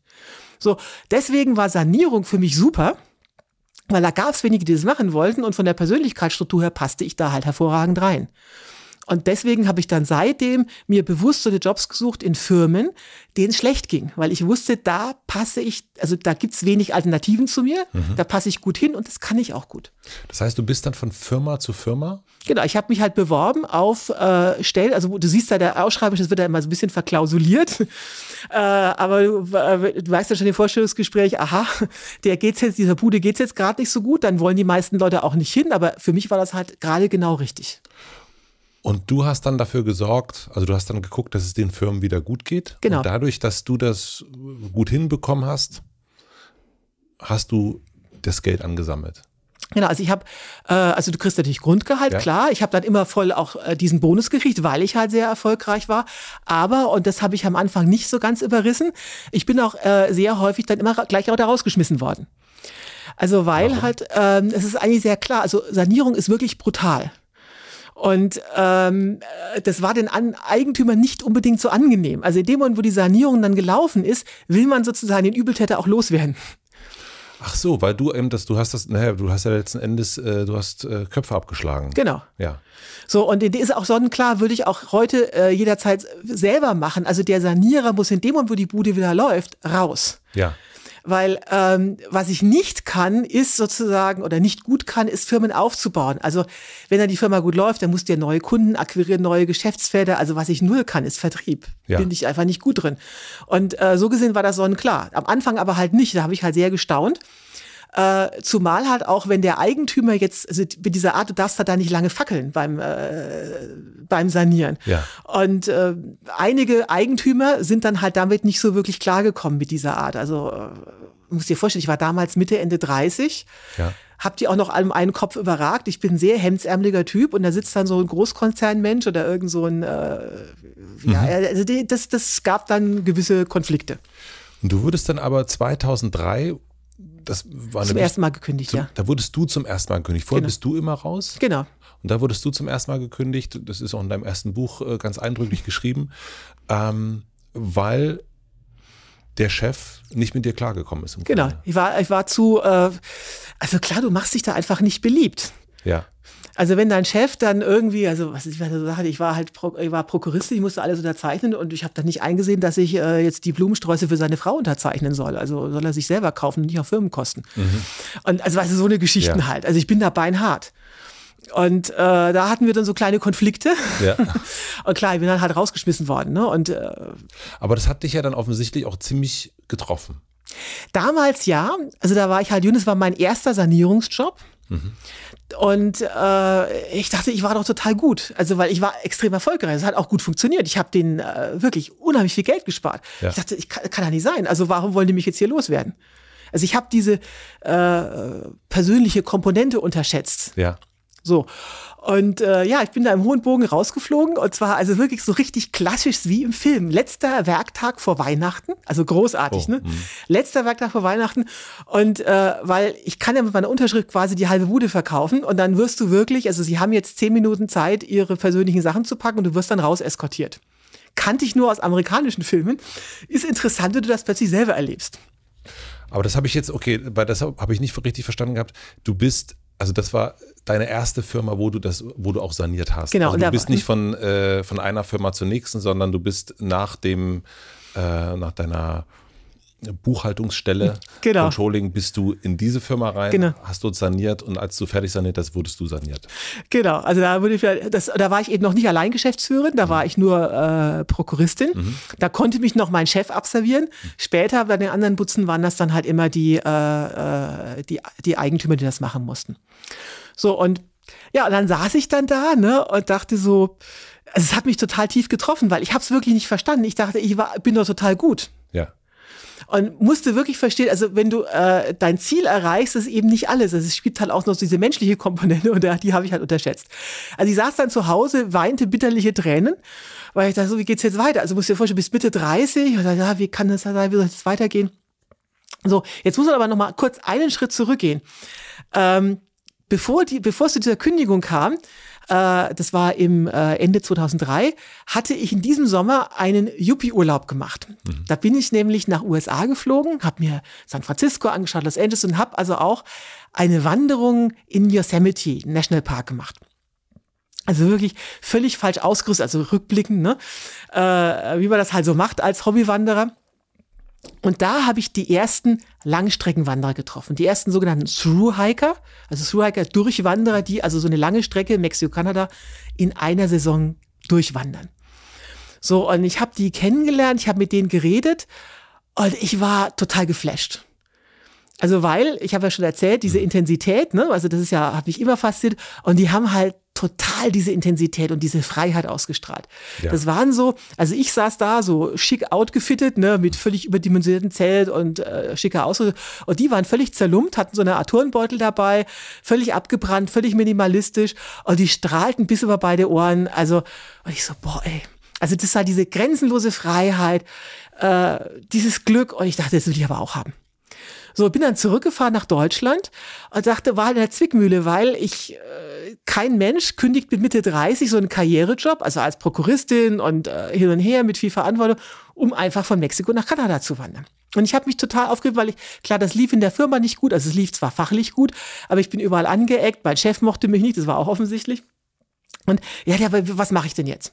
Und ich glaube wirklich, das Schicksal, der liebe Gott oder wer auch immer wollte mir sagen, so, du musst jetzt wandern gehen. Mhm. Und damit das auch richtig klappt, habe ich zwei ganz gewaltige Tritte in den Arsch gekriegt. So, der erste war eben, dass ich am letzten Tag vor Weihnachten in Hohenbogen dort rausgeflogen bin. So, dann saß ich nun zu Hause, habe es immer noch nicht gerafft, also ich habe schon in der Kündigung, also in dem Kündigungsgespräch, flutschte schon durch mein Hirn, das ist jetzt aber zeitlich perfekt, um von Mexiko nach Kanada zu wandern. Wir haben, jetzt, Saison. wir haben jetzt Ende Dezember, habe ich jetzt drei Monate zum Vorbereiten, das passt jetzt eigentlich ganz gut. Aber es war wirklich nur so ein Gedanke. Also es, das war natürlich ein totaler Stressfaktor. Ne? Plan B sofort. Mhm. Genau, Plan B. Äh, aber ich will jetzt nicht hören, dass ich jetzt da lächelnd drin saß. Also ich hatte schon Schweißausbrüche, dachte, oh Gott, also das, so, und dann saß ich noch zu Hause und zu überlegt, was mache ich denn jetzt? Und damit ich es auch wirklich verstehe, also damit ich es auch wirklich begreife, kam der nächste Schicksalsschlag hinterher und das war wirklich, äh, steht wirklich sehr stellvertretend für, für vieles, was dann nachher passiert ist. Ein guter Freund von mir, das war auch so ein Juppie, das war, der war Architekt. Mhm. Also, äh, Bernd, glaube ich. Genau, Bernd ja. hieß er. So, und der hat, äh, der war zehn Jahre älter als ich, war damals 36, der war 46. Und der hat urplötzlich aus heiterem Himmel einen Schlaganfall erlitten. Und weil er noch so jung war, hat man ihn dann im Krankenhaus ewig wiederbelebt. So, und wenn du dich ein bisschen mit der Thematik auskennst, ab 20 Minuten sterben die Gehirnzellen ab. Und man hat ihn 40 Minuten wiederbelebt. Also er kam wieder ins Leben zurück, aber halt mit massiven, irreparablen Hirnschäden. So, und er lag dann eben erst auf der Intensivstation und dann eben in Pflegeheim. Und ich war nun frisch gebackene Arbeitslose. Das heißt, ich hatte ganz viel Zeit und bin dort wirklich jeden zweiten Tag hingegangen, habe ihn besucht. Der konnte also nicht mehr laufen, der konnte nicht mehr sprechen, der konnte kaum mehr schlucken. Das heißt, ich musste ihn immer füttern. Dann hat er also noch einen weiteren Schlaganfall erlitten. Es war kein anderer da. Ich musste also auf die Intensivstation, habe den da äh, die Hand gehalten. Der war dann schon nur Haut und Knochen. Und da, das werde ich nie vergessen, es war total, es war nachts, ich saß da und diese eine Frage, die immer schon irgendwie so im Hintergrund gelauert hat, die konnte ich dann nicht mehr sozusagen umgehen. Die war nämlich, was hätte der wohl gemacht, wenn der in meinem Alter, der war ja nun genau zehn Jahre älter, also wenn der vor zehn Jahren in meinem Alter gewusst hätte, dass er auf der Intensivstation landen würde mit irreparablen Hirnschäden, hätte der weiter seine Architektenkarriere gemacht? Oder hätte der irgendwas ganz abart, also ganz Verrücktes gemacht. So, der konnte ja nicht mehr sprechen. Mhm. Aber ich musste die Frage dann irgendwie für mich beantworten. Und ich weiß, in dieser Nacht, ich bin in der Morgendämmerung aus dem Krankenhaus raus und dachte so, das ist es jetzt. Also dieses Schicksal von, die, von Bernd hat mir halt gezeigt, hey, die wichtigste Ressource im Leben, das ist nicht Geld.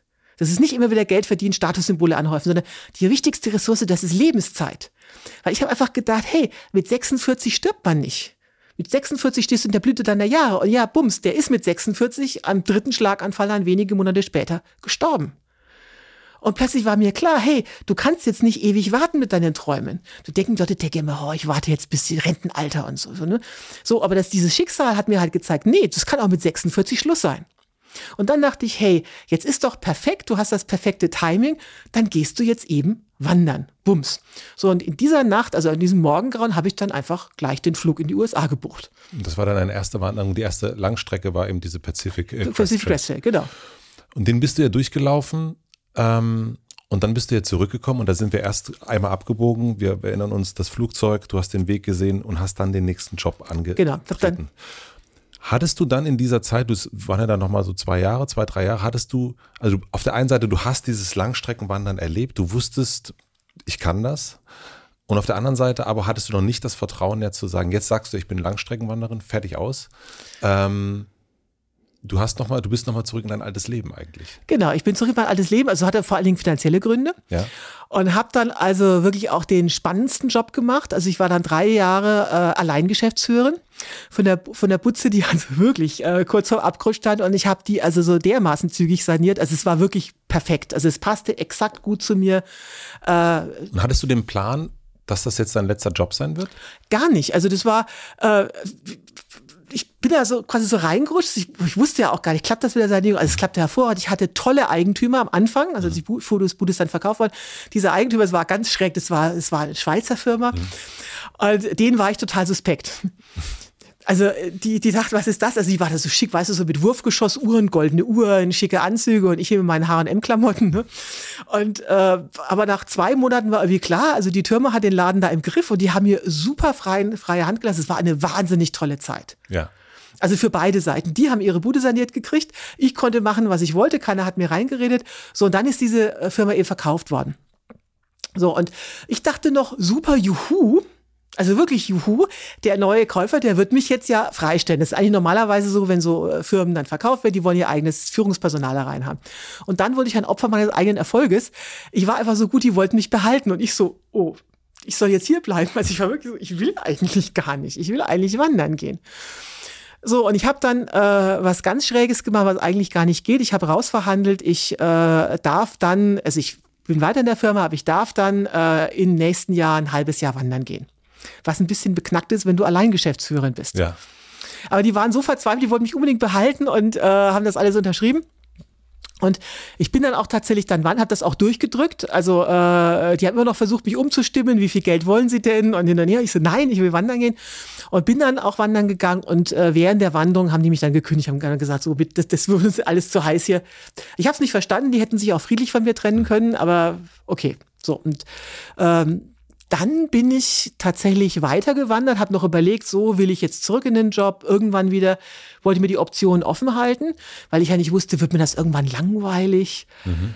Und genau das Gegenteil ist passiert. Also je länger ich unterwegs bin, desto mehr Ideen habe ich, was ich noch alles machen will. Also was du noch anders genau. bewandern möchtest. Genau.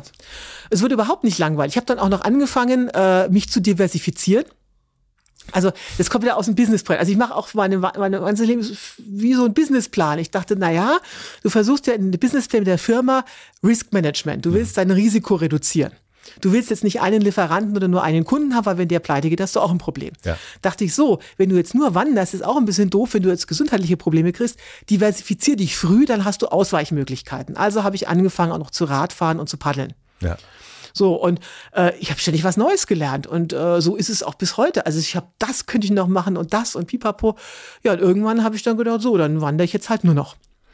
Was war das für ein Moment, als du wusstest, okay, das ist jetzt, also du kommst ja auch aus dem, haben wir ja auch gerade gehört, ganz klassischer Weg eigentlich. Karriere, Karriere, Karriere. Und dann ist ja dieses, natürlich gibt es ganz viele Menschen, die dann manche mit einem Burnout oder manche mit der Midlife-Crisis oder wie auch immer, die dann sagen, jetzt einmal den Jakobsweg oder sowas in der Richtung. Und dann ist das ja so eine Momentaufnahme und dann machen die das und kommen zurück. Oder ich kenne das früher noch Anfang 20, Indien war da immer so eine große Nummer und alle kommen erleuchtet aus Indien zurück, zwei Wochen später wieder in der Mühle drin. Was war das für ein Moment, wo du sagst, jetzt vorbei, ich kann das machen und ich habe auch das Vertrauen, dass das funktionieren wird? Und da kommt ja noch dazu, ist der Freundeskreis, die Familie und all das. Also die haben dich ja bisher auch gesehen und bis zu dem Moment gesehen als die Prokuristin, die, äh, die Businessfrau, die irgendwie, äh, die jeden Tag ins Büro geht und dafür sorgt, dass das hier richtig gut läuft, der Laden und nicht die Wanderin. Also da gibt's, kommen zwei Sachen äh, hm. jetzt ins Spiel. Das erste ist, ähm, ich saß da immer, da musste diese Businesspläne machen für ja. die Firmen. Und irgendwann dämmerte mir, als ich da so saß und auf den Park Firmenparkplatz guckte, äh, ich dachte, Christine, du bist eigentlich beknackt. Also du, du bringst jetzt Wochen damit zu, für eine Firma, wo du eigentlich nur angestellt bist, äh, den Businessplan zu erstellen, wo du ja festlegst, wo ist diese Firma in fünf Jahren, wo ist die in zehn Jahren, wo ist die in 15 Jahren, welche Ressourcen brauchst du dazu. Da planst du es akribisch, aber dein eigenes Leben, was ja viel wichtiger ist, das lässt du so laufen. Ja. Das machen ja eigentlich die meisten Menschen so. Ich dachte, das gibt's ja gar nicht. Ne? Dachte ich so, also das, das, das muss jetzt anders werden. So, ich plane jetzt auch mein Leben. Habe wirklich gedacht, so, was sind denn die wichtigsten Ressourcen? Und durch Bernds Schicksal, das ist der Mensch, der, da, der Freund von mir, der da so früh verstorben ist, ist mir klar geworden, die wichtigste Ressource ist Lebenszeit. Also die ist limitiert, das ist das alles Entscheidende. Und dann guckte ich so meine Karriere, meine, meine Laufbahn so an und dachte so, ich will jetzt möglichst optimal diese Lebenszeit gestalten. Das mit der Karriere das weiß ich jetzt, wie es geht. Also da habe ich jetzt keinen großen Neuigkeitseffekt. Ich habe jetzt die dritte Bude saniert. Wenn ich jetzt so weitermache, bin ich irgendwann mal CEO von Siemens. Aber äh, also das ist ja nur noch eine Skalierung, aber Lerneffekt ist nicht mehr. So, also eigentlich wäre es jetzt mal Zeit für was Neues. Mhm. Und das war wirklich diese bewusste Entscheidung. Okay, äh, Karriere hacken wir jetzt mal ab, also Jobkarriere. Jetzt können wir mal wandern gehen. Und dann kamen ja noch weitere Karrieren dazu. Ne? Also ich habe dann angefangen, um Bücher zu schreiben. Ich bin jetzt bei Bestseller Nummer vier. Mhm. So, dann habe ich angefangen, Vorträge zu machen. Äh, jetzt fülle ich schon Hallen mit tausend Leuten. Also das ist immer so, äh, ich, was interessiert mich, was kommt jetzt als nächstes? Und ein ganz alter Freund von mir hat super gut auf den Punkt gebracht, als ich wirklich vor der Frage stand, gehe ich jetzt Vollzeit wandern oder äh, schreibe ich jetzt das vierte Buch? Und äh, der sagte, Knaller, Christine, du kannst gar nicht anders. Sag, was heißt, ich kann nicht anders. Sagte, ich kenne dich jetzt seit 30 Jahren. Wenn dir etwas Spaß macht, dann machst du das so lange und so gut, bis du für dich kannst, erkennst, ich kann nicht weiter. Du bist jetzt so, ich bin jetzt so perfekt, dass ich nicht weiter perfektionieren kann. Und dann kommt das nächste. Mhm. Du wirst wandern müssen, also du kannst gar nicht aufhören, weil das macht dir jetzt so viel Spaß. Du wirst einfach weiterlaufen, bis du ja, äh, bis du für dich deine Grenze erreicht hast. Und äh, die ist jetzt noch nicht da und ich bin jetzt halt mittlerweile meistgewanderte Frau der Welt. Es gibt ja dann in, in solcher Planung, die du dir vorgenommen hast, gibt es eine große Komponente und die hast du ja auch schon gesagt erst. Du bist aus dieser, von dieser ersten langen Wanderung vom Pacific Crest Trail zurückgekommen und hast gemeint, naja, ich brauche ja Kohle. Und als du dann dich wirklich als Vollzeitwanderin irgendwie betrachtet hast, das war, soweit ich das so 2007. Genau, ja. Ähm, da hast du ja noch nicht im Kopf gehabt, naja gut, ich werde Bestseller schreiben, ich werde irgendwie Hallen vollfüllen. Äh, wie ist diese finanzielle Komponente gewesen? Also du bist ja auch ähm, Controllerin gewesen. Wie hast du dir das angeguckt? Weil das ist ja die große Angst, das Geld wird nicht reichen. Wie, ich werde arm auf der Straße landen. Gut, du warst ja schon auf der Straße, aber ja. Also es ist, äh, da habe ich insofern wahnsinnig Glück, als ich wirklich von ganzem Herzen sparsam bin. Meine Freunde sagen auch geizig, aber also Geld ausgeben macht mir null Spaß. Ja. Also das, also wirklich, ich bin jetzt 56. Das letzte richtige Bett habe ich besessen, als ich mit 18 Jahren aus Forchheim, Oberfranken von meinem Elternhaus ausgezogen bin. Also ich schlafe heute auf einer auf Europaletten auf einer Matratze. Habe ich auch in meinen äh, Hochzeiten als Managerin gemacht. Also ich habe meine Klamotten auch damals nur bei H&M oder sowas gekauft. Ähm, ich, also Geld ausgeben macht einfach keinen Spaß. Das heißt, all das, was ich verdient habe, äh, ist also zu wirklich zu weiten Teilen auf mein, äh, auf mein Girokonto und anschließend in den Aktienmarkt geflossen, mhm. weil mein zweites Hobby ist Geldanlage. Sehr gut. So, also das, das ist äh, genial. Ja. ja, also es ist, ja, also es macht, macht mir Spaß. Also das ist, hat aber nichts damit, dass ich jetzt irgendwie reich werden will. Also Geld hat für mich jetzt, also ich habe ja keine Statussymbole. Ja. Also ich sitze jetzt hier mit meinen Discounter-Klamotten, also so und äh, ich habe immer noch diese Europalette und Matratze. Also das, das geht jetzt nicht drum, mir davon was groß zu kaufen, sondern einfach, das ist für mich Freiheit. Geld ist Freiheit. So, und ich habe das große Glück gehabt, das ist wirklich sehr untypisch. Je mehr du verdienst, desto mehr steigen die Ansprüche. Das ist eigentlich der Normalfall. Das ist bei mir aber nie passiert. Ja. Also einfach nie. Ich bin immer auf diesem Studentenniveau stehen geblieben. So, das heißt, ich habe dann also ähm, kalkuliert, nach der ersten Wanderung wusste ich ja, so und so viel Kohle brauche ich pro Monat. Also ich kann im Prinzip, ich weiß, ich kann von 1000 Euro im Monat leben. Und dann bin ich zu meinem Bankberater gegangen. Also heute könnte ich selber berechnen, weil ich weiß, wie es geht. Und gesagt, so, ich äh, kann jetzt von 1000 Euro leben. Äh, meine Kohle ist jetzt da angelegt. Äh, kann ich denn jetzt wandern gehen? Das werde ich nie vergessen. Der war, der war auch sehr lustig. Äh, er sagte, Moment mal, ich muss es mal rechnen. Das ist eigentlich ganz einfach, da musst du ein Programm eingeben. Und äh, sagte er, ja, ja, Frau Törber, also rief dann am nächsten Tag an, ich habe eine gute und eine schlechte Nachricht. Da, oh, schießen Sie mal los, erstmal äh, erstmal die gute, ne? Ja, sagte er, also ähm, wenn Sie wirklich von 1000 Euro im Monat leben können, können Sie hemmungslos wandern gehen, also mit Zins und Zinseszins und Pipabo, das, das funktioniert. Sag, von dem, was du hattest? Von dem, was ich hatte. Hm. Also, was ist die schlechte Nachricht? Naja, sagte er, also mit aller spätestens 90 müssen Sie tot sein. Weil dann ist wirklich, also alles auf den letzten Cent weg. Sag ich, okay, super, kann ich mit leben, ne?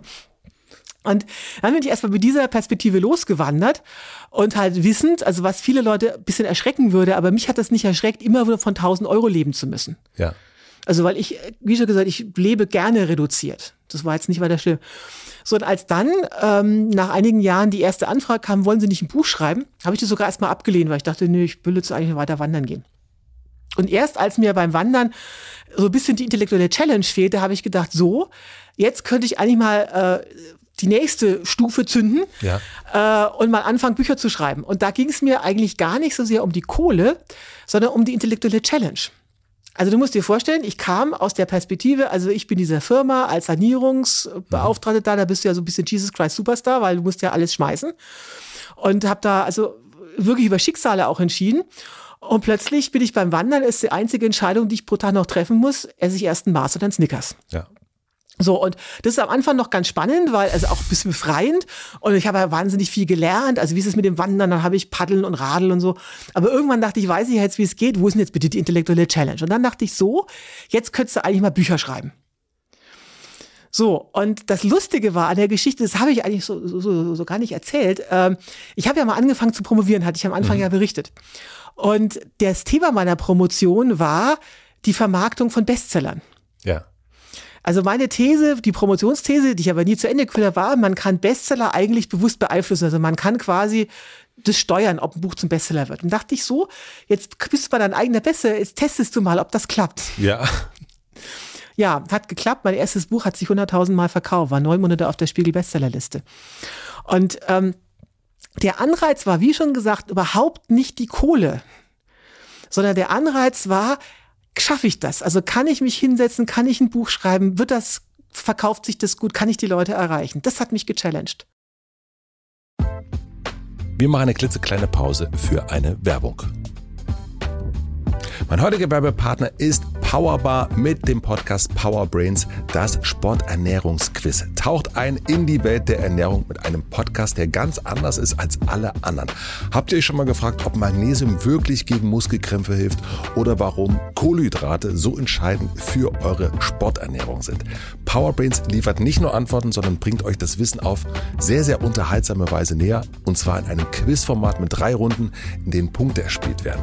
Host Dani Herzog nimmt euch mit auf eine Reise durch sehr spannende Themen der Sporternährung. Hier erwarten euch nicht nur faktenreiche Interviews mit Größen wie Ironman-Gewinner Sebastian Kienle, Legende Joey Kelly oder TikTok-Fitnessstar Joe Wünsche, sondern auch ein einzigartiger Mix aus Quizshow, persönlichen Anekdoten und aufschlussreicher Wissensvermittlung. Powerbrains ist Infotainment pur, einfach, verständlich, inspirierend und mit praktischen Tipps, die ihr sofort im Alltag umsetzen könnt. Neue Folgen erscheinen jeden zweiten Donnerstag. Das Ganze gibt's auch als Videopodcast auf dem Powerbar YouTube-Kanal. Schaut und hört da mal rein. Den Link findet ihr wie immer in meinem Linktree in den Shownotes. Vielen Dank an Powerbrains, das Sporternährungsquiz, für die Unterstützung dieser Folge. Und nun zurück zum Gespräch. Okay, jetzt überlege ich gerade, wo wir hinwandern. Ähm, wir wandern mal kurz noch beim Buch weiter. Ähm, also da ist ja eine, wahrscheinlich irgendwo zwischen, das muss ja irgendwann zwischen 2007 und 2016 äh, äh, passiert sein. Also diese Idee, da ist eine Frau, die wandert, die kennt eigentlich kein Mensch, außer die, äh, die äh, vor allen Dingen die Leute, die sie gekündigt hat und, äh, und die Hotelbetreiber und so weiter. Also und wie kommt denn die dazu? Und die sagt dann, ja gut, neue Herausforderung, ich will, ich fange an mit Schreiben und ich will auch einen Bestseller schreiben. Das ist ja erstmal auch ein neues Ziel. Wie bist du das angegangen? Also es, äh, ich, ich wurde angegangen. Also ähm, Malik? äh, ja genau, also es kam, der, der erste Verlag kam an, dann habe ich ja erst noch abgelehnt. Und dann kommt wieder, weil ich bin ja Diplom-Kommunikationswirtin. Ja. Dann kam damals raus das Buch Cheryl Strait Wild, ist ja, Ja. verfilmt worden, und Bill Bryson Picknick mit Bären. Ja. Und ich komme ja aus dem Marketing. Also mir war klar, also ich wusste, diese, diese, diese Bücher sind jetzt verfilmt worden und kommen jetzt auf den Markt. Und da war mir klar, jetzt ist der perfekte Zeitpunkt. Und als dann der Verlag wieder angefragt hat, äh, äh, wollen Sie nicht ein Buch schreiben, dachte ich, okay, jetzt passt jetzt, also weil jetzt ist der Markt auch bereitet. Und dann dachte ich, das mache ich aber gleich richtig und habe mir eine Literaturagentin genommen. Ja. Also wieder, wenn ich was mache, dann Ja. wird das durchgeplant. Ja. So, und äh, die war ganz begeistert, die hat das natürlich auch gesehen, weil das Thema war halt gerade in. Und das war auch sehr spannend. Also die hat, ich habe dann also erstes, das, äh, es haben sich dann sogar mehrere Verlage beworben. Und das war auch eine lustige Geschichte. Die waren erstmal so mäßig interessiert. So, ja, können wir machen, müssen wir jetzt aber nicht. Ja, so, so, so läuft das hier nicht, ne? Nee. Also, also äh, Petra, so heißt wenn ihr, wenn ihr mich nicht hier nehmt, dann saniere ich eure Bude. ja, ich dachte, also das kann ja nicht sein. Das Thema ist also total spannend, ne? Und sagte also zu Petra so, also mach mir doch mal einen Termin bei denen. Ich fahre da mal persönlich hin und stelle mich da vor. Und es äh, war sehr lustig. Es war allen drei Verlagen. Ich saß keine zehn Minuten bei den Programmleiterinnen, haben alle drei gesagt, wir machen das. Ja. Warum, ist mir auch erst hinterher klar geworden. Ich weiß nicht, ob du das schon ahnst. Ähm, und zwar, Bestseller werden nicht gemacht ähm, dadurch, dass man total gut schreibt, sondern Bestseller werden gemacht, dass man die gut vermarkten kann. Ja. Und den Leuten war, diesen Programmleiterinnen, war alle klar, diese Frau kannst du in jede blöde Talkshow setzen, die rockt das. Ja. Und deswegen haben alle geschrien, juhu, wir machen das. Ne? Dann ist sogar das, äh, die Idee versteigert worden. Also wie schon gesagt, wenn, dann mache ich das schon richtig. Und äh, ja, und so kam es dann zum ersten Buch, wovon meine Agentin mir gleich das erste Kapitel Luft zerrissen hat, sagte, so kannst du nicht schreiben. Und, ähm, und da hatte ich auch wieder sehr Glück. Ich habe ja Werbung studiert und für mich war Text immer Instrument. Ja. Also ich hatte ja mal Termin mit, äh, habe ich auch gelernt, mit, äh, mit Remy von Matt, hm. äh, der auch ganz spannend erzählt hat, wie er so äh, Slogans. Ja, ja, im, im Weglassen vor allen Dingen. Genau, im Weglassen. Ne? Und äh, also mein Spezialgebiet in, in, in, im Studium auch war wirklich Text. Das heißt, ich habe mir jetzt, die meisten Autoren stehen sich selber im Weg, die empfinden sich als Literaten. Mhm. Und ich habe mich immer als Art Werbetexter gefühlt. Und wenn meine Agentin sagt, das ist hier Mist, wie du schreibst, das will kein Mensch lesen, äh, äh, du musst das jetzt so und so angehen, habe ich also einfach die Arschbank zusammengekniffen und äh, halt dann so geschrieben, wie das wollte. Mhm. Hat ja auch gut funktioniert. Hat total gut funktioniert. Das heißt, du hast jetzt, du kannst entweder länger leben oder du hast die mehr Geld äh, monatlich zur Verfügung. Genau. Habe ich richtig genau. verstanden.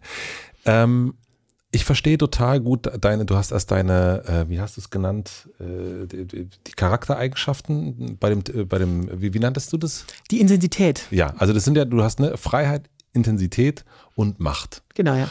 Ich verstehe total Freiheit und Intensität bei dem, was du machst, gerade wenn du über Japan so erzählt hast. Wo, wo findet sich die Macht wieder? Das ist im Moment relativ unerheblich, aber es war, äh, ich muss zur Macht mal Folgendes sagen, das ist mir auch erst klar geworden, also einer meiner äh, Lebenspartner mal, ähm, der war Unternehmensberater, ganz spannend, der sagte mal, Christine, ich habe noch nie einen Menschen getroffen, der so ein gesundes Verhältnis zur Macht hat wie du. Ja. Und ich sagte, hä? Also wie meinst du das jetzt? Ja, sagt er, Macht, und das muss man sich überlegen, Macht geht sowohl nach oben und nach unten. Und er sagte, du hast das Phänomen, äh, wenn ich jetzt in Firmen, und ich hatte das sehr lange in diesem Großkonzern, da hatte ich einen Chef, den ich total bewundert habe, den ich auch akzeptiert, der war wirklich gut. Und dann habe ich null Probleme, mich unterzuordnen. Also Macht geht sowohl in beide Richtungen.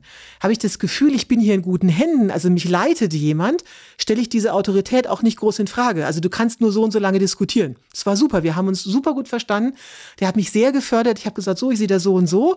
Und entweder ich hatte die richtigen Moment, die richtigen Argumente oder äh, wenn wir halt nicht einig waren, dann wurde auch nicht lange diskutiert, weil ich gesagt, okay, er ist der Chef, dann machen wir das jetzt halt so.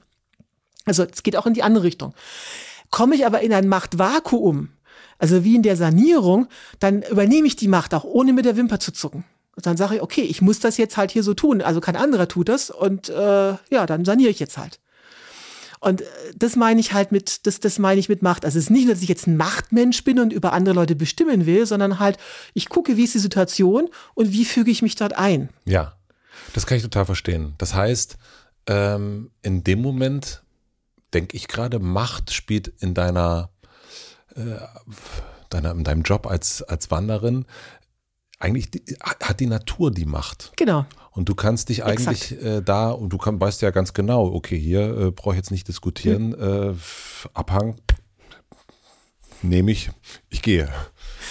Das, das trifft es sehr gut. Also genau darauf wollte ich jetzt hinaus. Also das ist, äh, die, die Natur setzt die Grenzen und ich muss halt die Verantwortung übernehmen, äh, welche Entscheidung treffe ich jetzt? Also gehe ich jetzt über diesen Steilhang, gehe ich jetzt über dieses Altschnefeld, ja oder nein? Ja.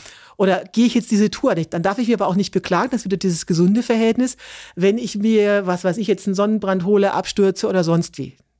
Also ich, also ich bin jetzt kein Jammermensch, ne? Ja. Also das, äh, das bist du definitiv nicht, würde ich auch sagen. Persönlich, Persönlichkeitsstruktur, so hast du es erst genannt. Ja, ja. Persönlichkeitsstruktur, genau. So, also so kommt das Macht rein, aber das oder Macht hat oder hat in dem Fall auch, dass ich jetzt ganz, ganz, ganz bewusst sage, ich gehe ganz bewusst alleine.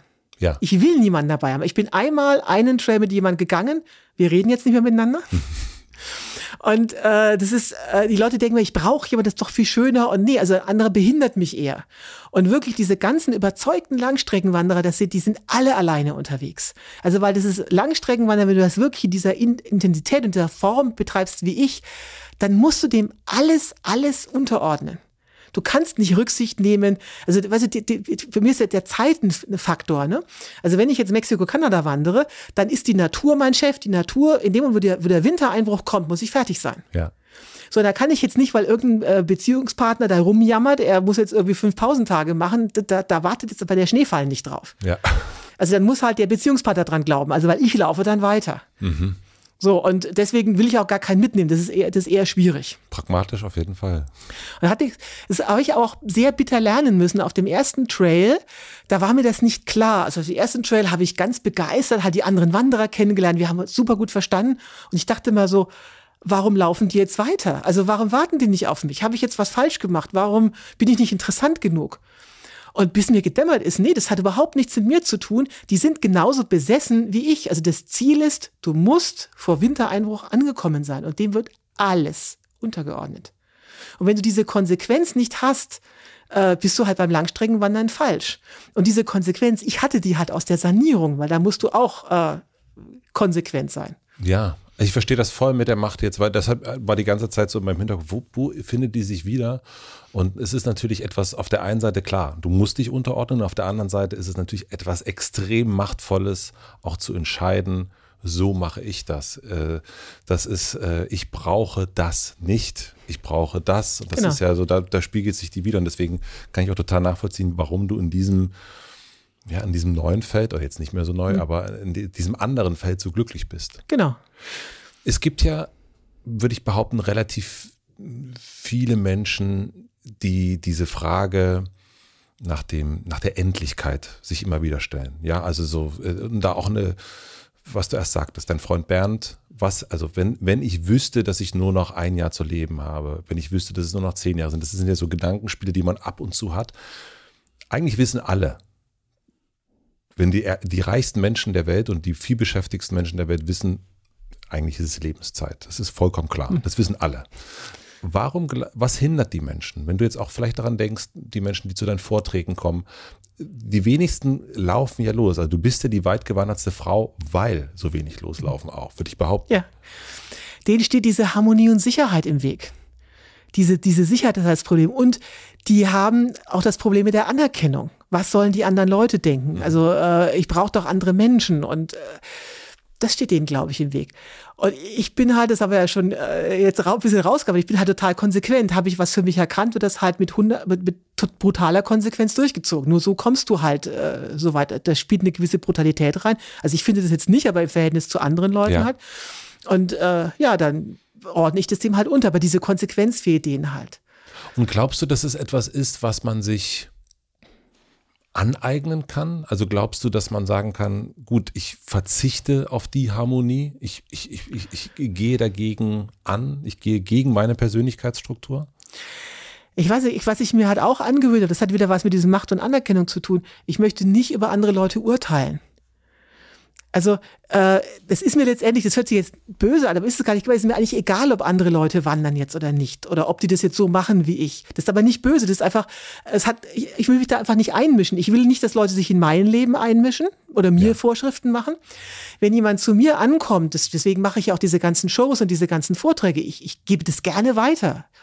Also ich gebe total keine Tipps, aber ich möchte niemanden vorschreiben. Wenn, wenn jemand sagt, ich bin total glücklich, ich möchte eine Familie haben, ich möchte. Ähm, ne, vollkommen. Das, das, das, ist, das ist mir viel wichtiger, dann ist das auch okay. Also das, das steht mir doch überhaupt nicht zu. Ja. Das Problem ist jetzt also ein interessanter Punkt, den ich mal einsch einschieben möchte, was sich in dieser Konsequenz die wenigsten Leute klar machen. Also äh, alle kommen zu mir so, ja, kann ich denn wandern und kann ich diese Tour machen? Dann kommt immer so, habe ich genug Geld und bin ich fit genug? Und sagt Leute, das ist überhaupt nicht das entscheidende Problem. Das entscheidende Problem ist ein ganz anderes und das musst du dir vorher klar machen. Das Entsche die entscheidende Frage ist, was mache ich, wenn mir das mit dem Wandern wirklich gefällt? Weil wenn du da quasi das wirklich so toll findest, wie ich das tue, dann bist du am Point of No Return. Es gibt keinen Weg zurück mehr. Du wirst diesen Wandervirus nicht mehr aus dir rauskriegen. Das heißt, du bist einfach in gewisser Weise versaut für die normale Welt. Du wirst nicht mehr mit Geld zu locken sein, du wirst nicht mehr mit Status zu locken sein. Und du wirst diesen Freiheitsdrang nicht mehr rauskriegen. Und da gibt's wirklich, und ich kann, ich muss das wirklich mal in dieser Konsequenz sagen, also es trifft meistens junge Männer, die halt so in den Endzwanzigern äh, nach dem Studium irgendwie so wandern gehen, ne? Diesen, diesen Bug, diesen, diesen Virus quasi fangen, aber gleichzeitig die haben dann eine Freundin, die wir Kinder haben und die lieben auch ihre Frau, die lieben ihre Kinder. Aber die sind ihr Leben lang zerrissen. Und dann kommt jemand wie ich zu Besuch. Das gibt totale Dramen. Die sitzen da und sie lieben das Leben, was sie, dieses sesshafte Leben, aber sie sehen, diese Frau, die geht jetzt raus, das hatte ich auch mal. Und ich kann jetzt nicht. Ich habe jetzt zwei kleine Kinder. Und das zerreißt die Leute. Und deswegen sage ich, Leute, überlegt euch das, weil du kommst nicht mehr zurück. Hm. Und das ist die wirklich entscheidende Frage. Bist du, bist du bereit, das in der ganzen Konsequenz zu tragen? Wie hat sich dein Charakter verändert in diesen vielen, vielen Jahren, in den, mit den vielen, vielen Kilometern?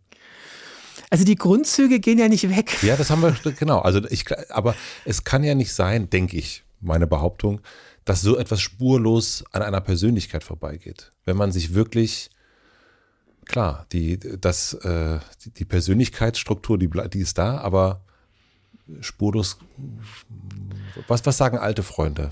Was sagt die Familie? Was, wie, wie hast, was, was sagen die, wie du dich verändert hast? Ähm, also ich bin unabhängig geworden. Also was du halt total lernst, ist, ich bin ja, ähm, also wie sieht mein Leben aus? Ich bin ein halbes Jahr unterwegs und ich bin ein halbes Jahr in Deutschland, Tourenplanung, Vorträge, äh, äh, Bücher schreiben. Das halbe Jahr, wo ich unterwegs bin, bin ich total alleine. Und äh, mein Geburtstag, 9. Juli, ist im Hochsommer. Ich bin also meinem Geburtstag immer alleine. Und kriege ich ganz oft, ja, du bist ja dann einsam. Und ich muss den Leuten mal klar machen, also alleine und einsam sind zwei unterschiedliche Sachen. Und was ich halt gelernt habe, ist. Wie unterscheidest du die beiden? Also ich leide nicht unter dem Zustand. Ich strebe den ja, also nicht anstreben ist äh, falsch, aber das, äh, das stört mich überhaupt nicht. Also ich bin gerne mit mir allein. Also ich mag mich persönlich gerne. Das heißt, ich bin auch gerne mit mir alleine. Also ich, hört sich jetzt, das ist jetzt doof an, aber äh, ich bin jetzt nicht selbstverliebt, aber ich, ich komme gut mit mir aus. Ja. Und einsam ist, man kommt eigentlich nicht damit klar. Genau. So, und das, wenn du das halt über äh, mehr als 15 Jahre, wie ich jetzt machst, äh, dann wirst du immer unabhängiger von anderen Menschen. Und das ist natürlich, das ist einfach toll. Also äh, ein Journalist hat es mal sehr gut auf den Punkt gebracht. Äh, es war auch total lustig. Der sagte mal, Frau Thürmer, Sie sind eigentlich der Traum und der Albtraum gleichzeitig jedes Verlages. So, ja, ja, wie das denn? Naja, sagte er, äh, ist eigentlich klar. Also Sie, man kann Sie in jede Talkshow setzen, weil Ihnen ist das völlig egal, was die anderen Leute jetzt denken und ob sich das Buch jetzt verkauft oder nicht. Sie sagen einfach, was Sie denken. Ja. Das ist total faszinierend weil sie so authentisch sind. Das heißt, also das, das bringt diesen Wahnsinnserfolg. Aber andererseits ist der Albtraum des Verlages, weil wenn sie keinen Bock mehr haben, dann gehen sie einfach raus. Ja. Also sie sind nicht, sie sind nicht steuerbar, sie sind nicht planbar. Und das bringt es eigentlich ganz gut auf den, auf, den, auf den Punkt. Das heißt, du bist, meine Frage war ja, wie hast du dich verändert?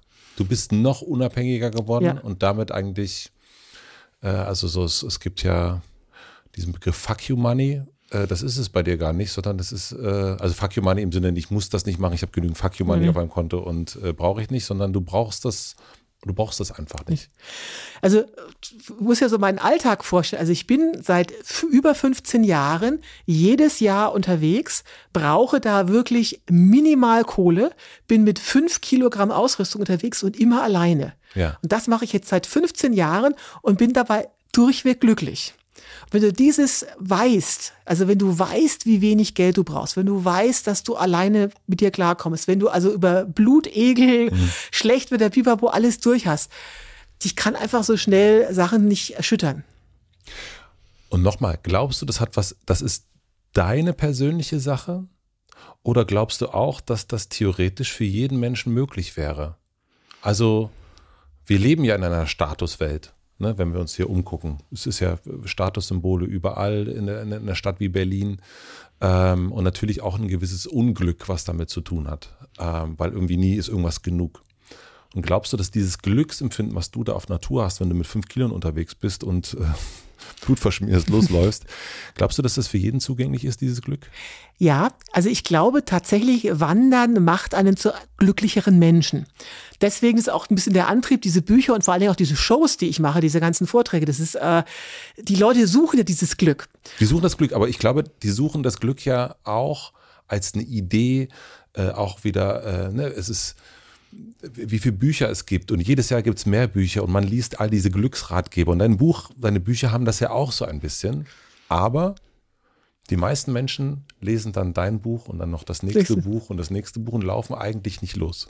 Ich weiß, das ist mir auch so, das ist mir auch klar. Aber nochmals, also ich kann das nur anbieten. Mhm, ja klar. Und ob die Leute das umsetzen nicht, ich will noch gar kein schlechtes Gewissen machen. Das ist, das ist, das ist, das ist, das ist deren Punkt. Aber ich weiß halt, wie unglaublich attraktiv das ist. Also bei meinen Shows geht's immer am Ende, stelle ich mich hin und sage so, also ich kann das grande Finale mal kurz erzählen, wo ich dann sage so, Leute, macht doch mal ein Experiment fragt mal eure Freunde und Bekannte auf den Kopf zu, bist du eigentlich glücklich? Mhm. Das ist immer mucksmäuschenstill im Saal. Also ich wette mit ihnen, ähm, sie werden nur ausweichende Antworten kriegen. Also da kommt dann so, oh, ist ganz okay, war schon mal besser, war schon mal schlechter, habe mich gut arrangiert, aber so richtig aus vollem Herzen ja, wird keiner sagen. Und ich sehe, ich sehe dieses total betroffene Gesicht. Also die sitzen, da sitzen dann tausend Leute und denken nach. Und sie denken, ja, würde ich auch so antworten. Und dann stehe ich und sage so, als ich damals losgewandert bin, habe ich das große Glück überhaupt nicht gesucht. Aber ich habe es trotzdem gefunden. Denn ich kann heute mich vorhin hinstellen und wirklich sagen, ja, ich bin ein glücklicher Mensch. Und das glaubt man mir in dem Moment. Also ich bin, ich fühle das auch. Ich stehe auf der Bühne und es, es strahlt so richtig. Also ich jedes Mal, wo ich diesen Vortrag schon ganz oft gerade, ich stehe da und denke, ja, ja, ja, ja, ich bin glücklich. Und es macht, die Leute gehen total betroffen raus, also aber auch so, so inspiriert, weil die sehen, ja, das geht. Was sie daraus machen, kann ich nicht beeinflussen. Aber ich kann ihnen sagen, so, das würde auch für dich gehen. Das heißt, das war die Frage, das Glück ist eigentlich für alle verfügbar. Und was macht es so attraktiv? Warum bin, warum sind die Vorträge immer ausverkauft, diese Shows immer ausverkauft? Weil, verstehst du, wenn ich jetzt äh, eine durchtrainierte 20-Jährige wäre, mhm. Ja, dann würden alle sagen. Na klar. Mhm. Pamela Reif ist ja logisch. Ja. ja. Mhm. So, und ich stelle mich auch wirklich hin, also den Show, ich zeige auch durchweg unschmeichelhafte Bilder von mir. So, als sag Leute, also ich, äh, das ist auch ein bisschen so mein, mein Gag, ich sage, Leute, guckt mich an. Also ich, Plattfüße, X-Beine, je nachdem, auf welchem Tourenzustand ich bin, fünf bis zehn Kilo Übergewicht. Also ich sage wirklich, ich bin Typ eher gemütliche Hausfrau, ganz bestimmt nicht athletisch, aber ich bin die meistgewanderte Frau der Welt. Also wenn ich das schaffe, dann gibt's für euch auch keine Ausrede mehr. Ihr könnt das genauso. Mhm. Und das wirkt halt überzeugend, also weil halt äh, gerade die Frauen können sich ja total mit mir identifizieren. Ich bin halt eine von ihnen. Und das ist so, so attraktiv. Also es ist, es ist das, das, das ist nicht das Glücksversprechen einer gestylten, trainierten Influencerin, sondern eine von euch. Ist Glück ein Dauerzustand für dich? Das ist wieder eine spannende Frage. Also äh, jetzt muss man mal unterscheiden äh, zwischen den Sportarten. Also nehmen wir die Extreme, nehmen wir mal Bungee Jumping oder Skiabfahrt und Wandern. Skiabfahrt oder Bungee ist ein Adrenalinsport. Du betreibst relativ viel Aufwand und ja. hast dann den, wow, den Flash. Also es kommt alles so piep, aber es ist halt nur dieser eine Flash. Wandern ist ein langer, ruhiger Fluss. Da gibt's jetzt nicht diesen Moment, wo du jetzt, boah, die Erleuchtung hast. Aber es vergeht keine Nacht, wo ich mich nicht auf meiner Isomatte Blut verschmiert oder nicht ausstrecke und denke, boah, was für ein geiles Leben. Wirklich so danke, danke, danke. Also ich bin wirklich so, ich habe so voller Dankbarkeit. Das heißt, das ist so ein Dauerzustand. Also das ist eine Art ähm, Grundrauschen. Das ist ein Grundrauschen, genau. Und wirklich, das hab das, also wirklich jeden Abend, also ist der, der schönste Moment am Tag ist, wenn ich in mein Zelt die Schuhe ausziehe, weil wenn die Schuhe aussehen, dann gehe ich nicht mehr raus. Und dann weiß ich, ja, jetzt ist, jetzt ist, jetzt ist Feierabend. Und das ist wirklich so, ich denke, boah, wie geil ist das denn? Was, äh, warum habe ich so ein tolles Leben? Das ist so, ja, und das kommt eigentlich wirklich jeden Abend. Und hast du das hast du die, du bist ja ein sehr furchtloser Mensch, aber kennst du die Angst, dass dieses Glück vorbeigehen könnte? Also das, ja, also, also Höhen und Tiefen, Yin und Yang, Karma und so weiter und so fort. Das gibt es ja viele Sachen. Und du bist, glaube ich, zumindest habe ich das gelesen, so, äh, also ganz gottlos bist du nicht mehr unterwegs. Ich bin ein sehr gläubiger Mensch geworden durch ja. das Wandern. Also einfach durch diese Dankbarkeit. Also Dankbarkeit setzt ja voraus, man bedankt sich bei ja. jemandem. Deswegen bin ich ein sehr gläubiger Mensch eigentlich. Ähm, ja, wie soll ich das sagen? Also, ähm, also ich habe ganz viel Pläne noch. Also ich hoffe ja, über 90 zu werden, kann ich mir jetzt ja leisten. Also ich habe aber, also wirklich, ich bin ein total positiver Mensch, ich möchte so alt wie möglich werden. Ich finde es wunderschön, dass du sagst, ich kann es mir leisten, über 90 zu werden. Das finde ich ganz toll. ja, also das, das ist schön. So, ähm, aber wenn ich jetzt quasi jetzt tot umfallen würde, würde ich sagen, ist okay, weil ich habe bis zum jetzigen Zeitpunkt immer all das gemacht, was ich zu dem Zeitpunkt machen wollte. Also ich habe nichts aufgeschoben. Es gibt jetzt nichts, was ich sage. Also ich habe noch ganz viele Pläne, ne? So, ja. Also nicht falsch verstehen, ne?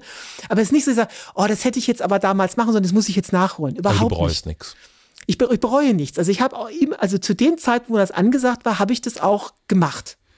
Und das ist einfach ein total schönes Gefühl. Voll.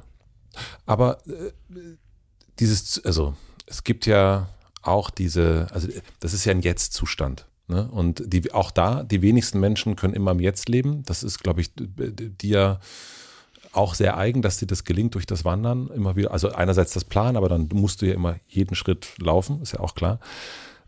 Aber dieses Gefühl nach dem, also das kenne ich manchmal. Ne? Also ich bin, für mich ist das hier, was für dich, glaube ich, das Ausstrecken am Abend ist. Also ich, und es gab von diesen, keine Ahnung, 280 Gesprächen gab es vielleicht drei, wo ich dachte, naja, okay, war jetzt aber, das, das, kann ja alles Mögliche sein. Also drei Nächte, wo ich mich mal hingelegt habe und nicht dankbar äh, dem lieben Gott gedankt habe, ähm, in dem Vergleich. Ich kenne aber manchmal das Gefühl oder die Sorge, dass ich denke, oder die Angst, das könnte wieder vorbeifliegen. Nein. Oh, weil ich denke so, das ist ja Wahnsinn, dass ich das, dass das mein Leben ist dass ich hier sitzen kann, mit dir sprechen kann und denke, das ist ja irre. Dass das mein, das ist mein Alltag. Nee, ich glaube, da kommen wir wieder zu einer Persönlichkeitsstruktur, die mir vielleicht da sehr zu eigen ist. Ähm, ich glaube, aus jedem Scheitern oder aus jedem Problem ergibt sich auch eine Chance. Ja. Also wenn jetzt das Wandern vorbei sein sollte, nehmen wir mal an, ich breche mir jetzt die Haxen oder irgendwas passiert, dann kommt, dann bin ich mir 100% sicher, dann kommt was anderes. Ich weiß es bloß noch nicht. Also der große Unterschied zwischen mir und den meisten Leuten ist, wenn wir zurückgehen ins Jahr 2003, als ich zum ersten Mal aus dem Job geflogen bin. So, da saß ich da und dachte so, bist jetzt gekündigt, habe also bitterlich geweint, alles ganz schrecklich, aber ich hatte sofort, oh, es passt jetzt terminlich gut zum Wandern. Mhm. Also ich dachte, okay, äh, ich hätte jetzt nicht gekündigt, aber dann, dann habe ich doch gleich mal Plan B. So, die meisten Menschen allerdings hätten gesagt, oh, ich muss jetzt sofort wieder Job suchen. Das heißt, wenn mir jetzt irgendwas passieren würde, dass jetzt das Wandern vorbei ist oder kein Mensch kauft jetzt mehr meine Bücher oder sonst wieder, würde ich sagen, okay, muss man jetzt halt einen Haken dran machen. Aber Augen auf, wo ist die nächste Herausforderung? Und die, die lauert überall. Es gibt überall neue Themen. Und das ist der Unterschied. Die meisten denken dann, oh, es ist was vorbei, ich will das jetzt wieder haben. Es könnte was vorbei sein. Es, oder es könnte was vorbei sein und ich will das jetzt wieder haben. Und ich sage, okay, ist jetzt vorbei, war schön, was kommt als nächstes? Ja. Denkst du noch öfters an Bernd? Jein, ähm, Bernd ist so ein bisschen stellvertretend. Weil Bernd hat, äh, hat halt nicht seine Träume gelebt. Der hat äh, halt immer nur Karriere gemacht und war da sehr, sehr getrieben. Und äh, ich glaube, er wird sich jetzt aber freuen, dass er jetzt post posthum, dass er jetzt, also er war sehr äh, statusorientiert, dass er jetzt hier im Podcast auftaucht. Ja. Und ist es für dich manchmal, wenn du also du, ne, die meistgewandertste Frau, die Kilometerzahl ähm, oder das wenige Gewicht, das ist ja auch eine gewisse Art von auch doch oder? Hast du manchmal das Gefühl, dass du da auch in einen Vergleich gehst? Also jetzt muss ich mal zu den meistgewanderten Frau, weil das ist immer so, das ist immer so ein Riesenthema. Also ich wollte das eigentlich gar nicht. Wir haben lange überlegt, also meine Agentin und ich, so was nimmt man jetzt? Und ich habe einfach so, also was tatsächlich stimmt, also in dieser Szene, in der ich da unterwegs bin, die, die halt so viel wandern, die publizieren das auch. Also meistens über Social Media oder, oder äh, Blogs oder sowas. Ja. Und da sagte ich also Spaß, aber ja, ich glaube, ich bin da die meistgewanderte. Und meine Agentin wollte das immer so in den Vordergrund stellen. Ich habe mich erst, habe mich total gewehrt, weil ich sagte, das ist überhaupt nicht wichtig. Ich bin das ja zufällig geworden. Und das ist ja so ein, das ist ja nicht statisch. Also was weiß ich, wo jetzt noch jemand rumturnt. Ja. Und sie hat da sehr insistiert und ich bin dann aber eigentlich zu dem Schluss gekommen, warum ich mich dann hab quasi breitschlagen lassen, ist jetzt nicht, weil ich da so wahnsinnig stolz drauf bin, ähm, sondern in dem Kontrast zu dem, wie ich aussehe. Also weil ich halt sagte, so, wäre ich jetzt sportlich und durchtrainiert, wäre es überhaupt nicht spannend. Aber ich möchte die Leute ermutigen zu sagen, hey, guckt mich an, Plattfüße, X-Beine, Übergewicht und trotzdem meistgewanderte ja. Frau. Und da, dadurch wird es wichtig. Verstehe. Und das war eigentlich der, der eigentlich einzige Anreiz, wo ich dann gesagt habe, okay, dann, dann, dann stellen wir das jetzt quasi in den Vordergrund. Auch die, äh, wenn man auf deine Webseite geht, sieht man ja sofort die Kilometerzahl, äh, ne? Und, und also das ist ja auch, oder ne, wenn es äh, um Wandern geht, so bin ich auf dich gekommen, weil ein Freund von mir immer wieder sagte, wie viel nimmst du denn mit? Du musst dich mal mit Christine Türmer auseinandersetzen. Die hat nur fünf Kilo dabei. Ich, was, fünf Kilo? Was, wie machen die denn das? Ähm, und das ist ja auch so eine Art, Wettstreit. Ne? Ich habe mir dann mal online angeguckt, wie so Grammzahlen aufgeschrieben werden und so weiter. Das ist ja Wahnsinn auch, was da an, an Tabellen unterwegs ist. Also das mit den Grammzahlen und den fünf Kilo, das ist absoluter Standard. Also da bin ich überhaupt nicht ungewöhnlich, da bin ich sogar eher noch undogmatisch. Mhm. Also alle, das kommt ja aus den USA, dieser Trend, dieses Ultraleicht, also da gibt's noch viel, viel schlimmere. Also da bin ich eher so, ja, ich weiß ja jetzt, wie es geht, also ich muss jetzt, ich bin jetzt kein Gear-Freak. Ja. Also es ist überhaupt nichts Spezifisches von mir. Da reite ich also verhältnismäßig sogar wenig drauf rum, das geht viel, viel, viel schlimmer. Ja. So, und die 60.000 Kilometer, also ich bin jetzt bei 62 im Übrigen schon. Ja, ja, ja. so, das ist eher, äh, ja, weil ich das eigentlich selber gar nicht glauben konnte. Also das ist, ich bin halt wirklich losgewandert 2004 und habe einfach nicht mehr aufgehört. Und dann, das kumulierte dann so. Und irgendwann sagte mir jemand, du bist ja quasi schon mal um die Welt gewandert. Ich so, ja, stimmt, wie ist denn eigentlich der Erdumfang? Ja. Das ist immer so ein bisschen staunend über mich selber, wo ich denke, so ich. Also, was auch total lustig ist, ähm, äh, Körpergefühl, da haben wir jetzt noch gar nicht ja. drüber geredet. Durch das Wandern verändert sich das Körpergefühl. Kann ich gleich eine lustige Geschichte zu erzählen. Und ich denke immer, also ich, ich denke, ich müsste eigentlich ganz anders aussehen. Also ich fühle mich ganz anders. Und wenn ich dann so wandere, wo ich ja immer keinen Spiegel habe, und komme irgendwie in die Stadt und sehe mich im Spiegel, denke ich, das kann eigentlich nicht ich sein. Warum habe ich, warum, warum sehe ich so scheiße aus? Äh, weil ich fühle mich so, boah, voller Kraft und so tralala. Ne? Und daher kommt dieser Stolz auf diese 60.000 Kilometer. Und jetzt 62.000. Stimmt, jetzt siehst du, habe ich schon wieder verschissen. Ne? Nee, ähm, also woher kommt dieses Körpergefühl? Da gibt es also eine lustige Geschichte zu, was in den, was in den Shows immer so Szenenapplaus gibt. Und zwar haben die Amerikaner eine schräge Angewohnheit. Wenn du da Mexiko, Kanada hinter dich gebracht hast, dann äh, ziehen sich die meisten, also nicht alle, aber die beklopptesten, ich auch, ne, ziehen sich dann splitterfasernackt aus und machen Fotos von sich. Ja.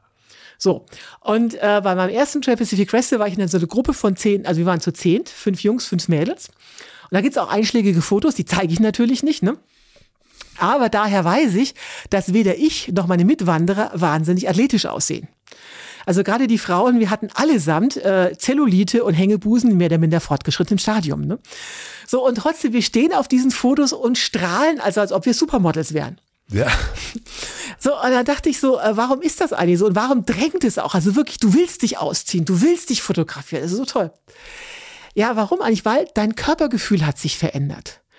Du ähm, Früher, wenn du dir überlegst, ich weiß nicht, bei deinem Bekanntenkreis, da geht ja jeder, geht ja jetzt in den Fitnessstudio. Hier gibt's ja auch in der Nähe jede Menge. Ich habe die alle rein und rausgehen, als ich hergelaufen bin. Ne? Aber die meisten Menschen hier, Berlin, Prenzlauer Berg, die gehen ins Fitnessstudio, um Schönheitsidealen zu entsprechen oder anderen Leuten zu gefallen. Das ist halt in, man muss irgendwie gut aussehen. Man, man ist also von außen externe Motivation. So beim Wandern, du guckst an dir runter und denkst dir, dieser Körper mit Plattfüßen, X-Beinen und sonst wie Zellulite, Hängebusen, hatte ich jetzt gerade viereinhalbtausend Kilometer durch einen halben Kontinent getragen. Und ehrlich, dann würde da so dermaßen egal, ob du Zellulite hast oder nicht. Du denkst dir, was für ein geiler Körper. Ja. Also beim Wandern du verbringst du, verbringst du wirklich körperliche Höchstleistung, aber du tust das nicht wegen der Anerkennung von außen, sondern das Glück von innen. Und deswegen, das ist wirklich das Erfolgsversprechen, was, was, wo die Leute, wo, gerade den Frauen, also die haben dann leuchtende Augen. Ich sag dir, also wenn du so eine Langstreckenwanderung machst, du wirst dich in deinem Körper so gut fühlen. Du wirst deinen Körper lieben und es ist dir scheißegal, wie du darin aussiehst. Und das ist wirklich phänomenal. Und deswegen habe ich so diese Diskrepanz immer zwischen, wenn ich mich dann im Spiegel sehe, wo ich denke, wer, wer bist du? Wer, wer ist das eigentlich? Ne? Das ist so, weil meine eigene Wahrnehmung ist, dieser Körper ist total geil. Ja. Und ja, und das, also äh, wirklich auch meine Agentin musste mich dann teilweise so ein bisschen erziehen. Also jetzt bin ich ja ein bisschen ab, ich komme ja gerade, ich war noch nicht beim Friseur, da gehe ich jetzt anschließend hin, ne? Weil, also dir fehlt ja auch das Verhältnis. Also du, alle deine, alle, die du siehst, sehen ja genauso abgeranzt aus wie du selber.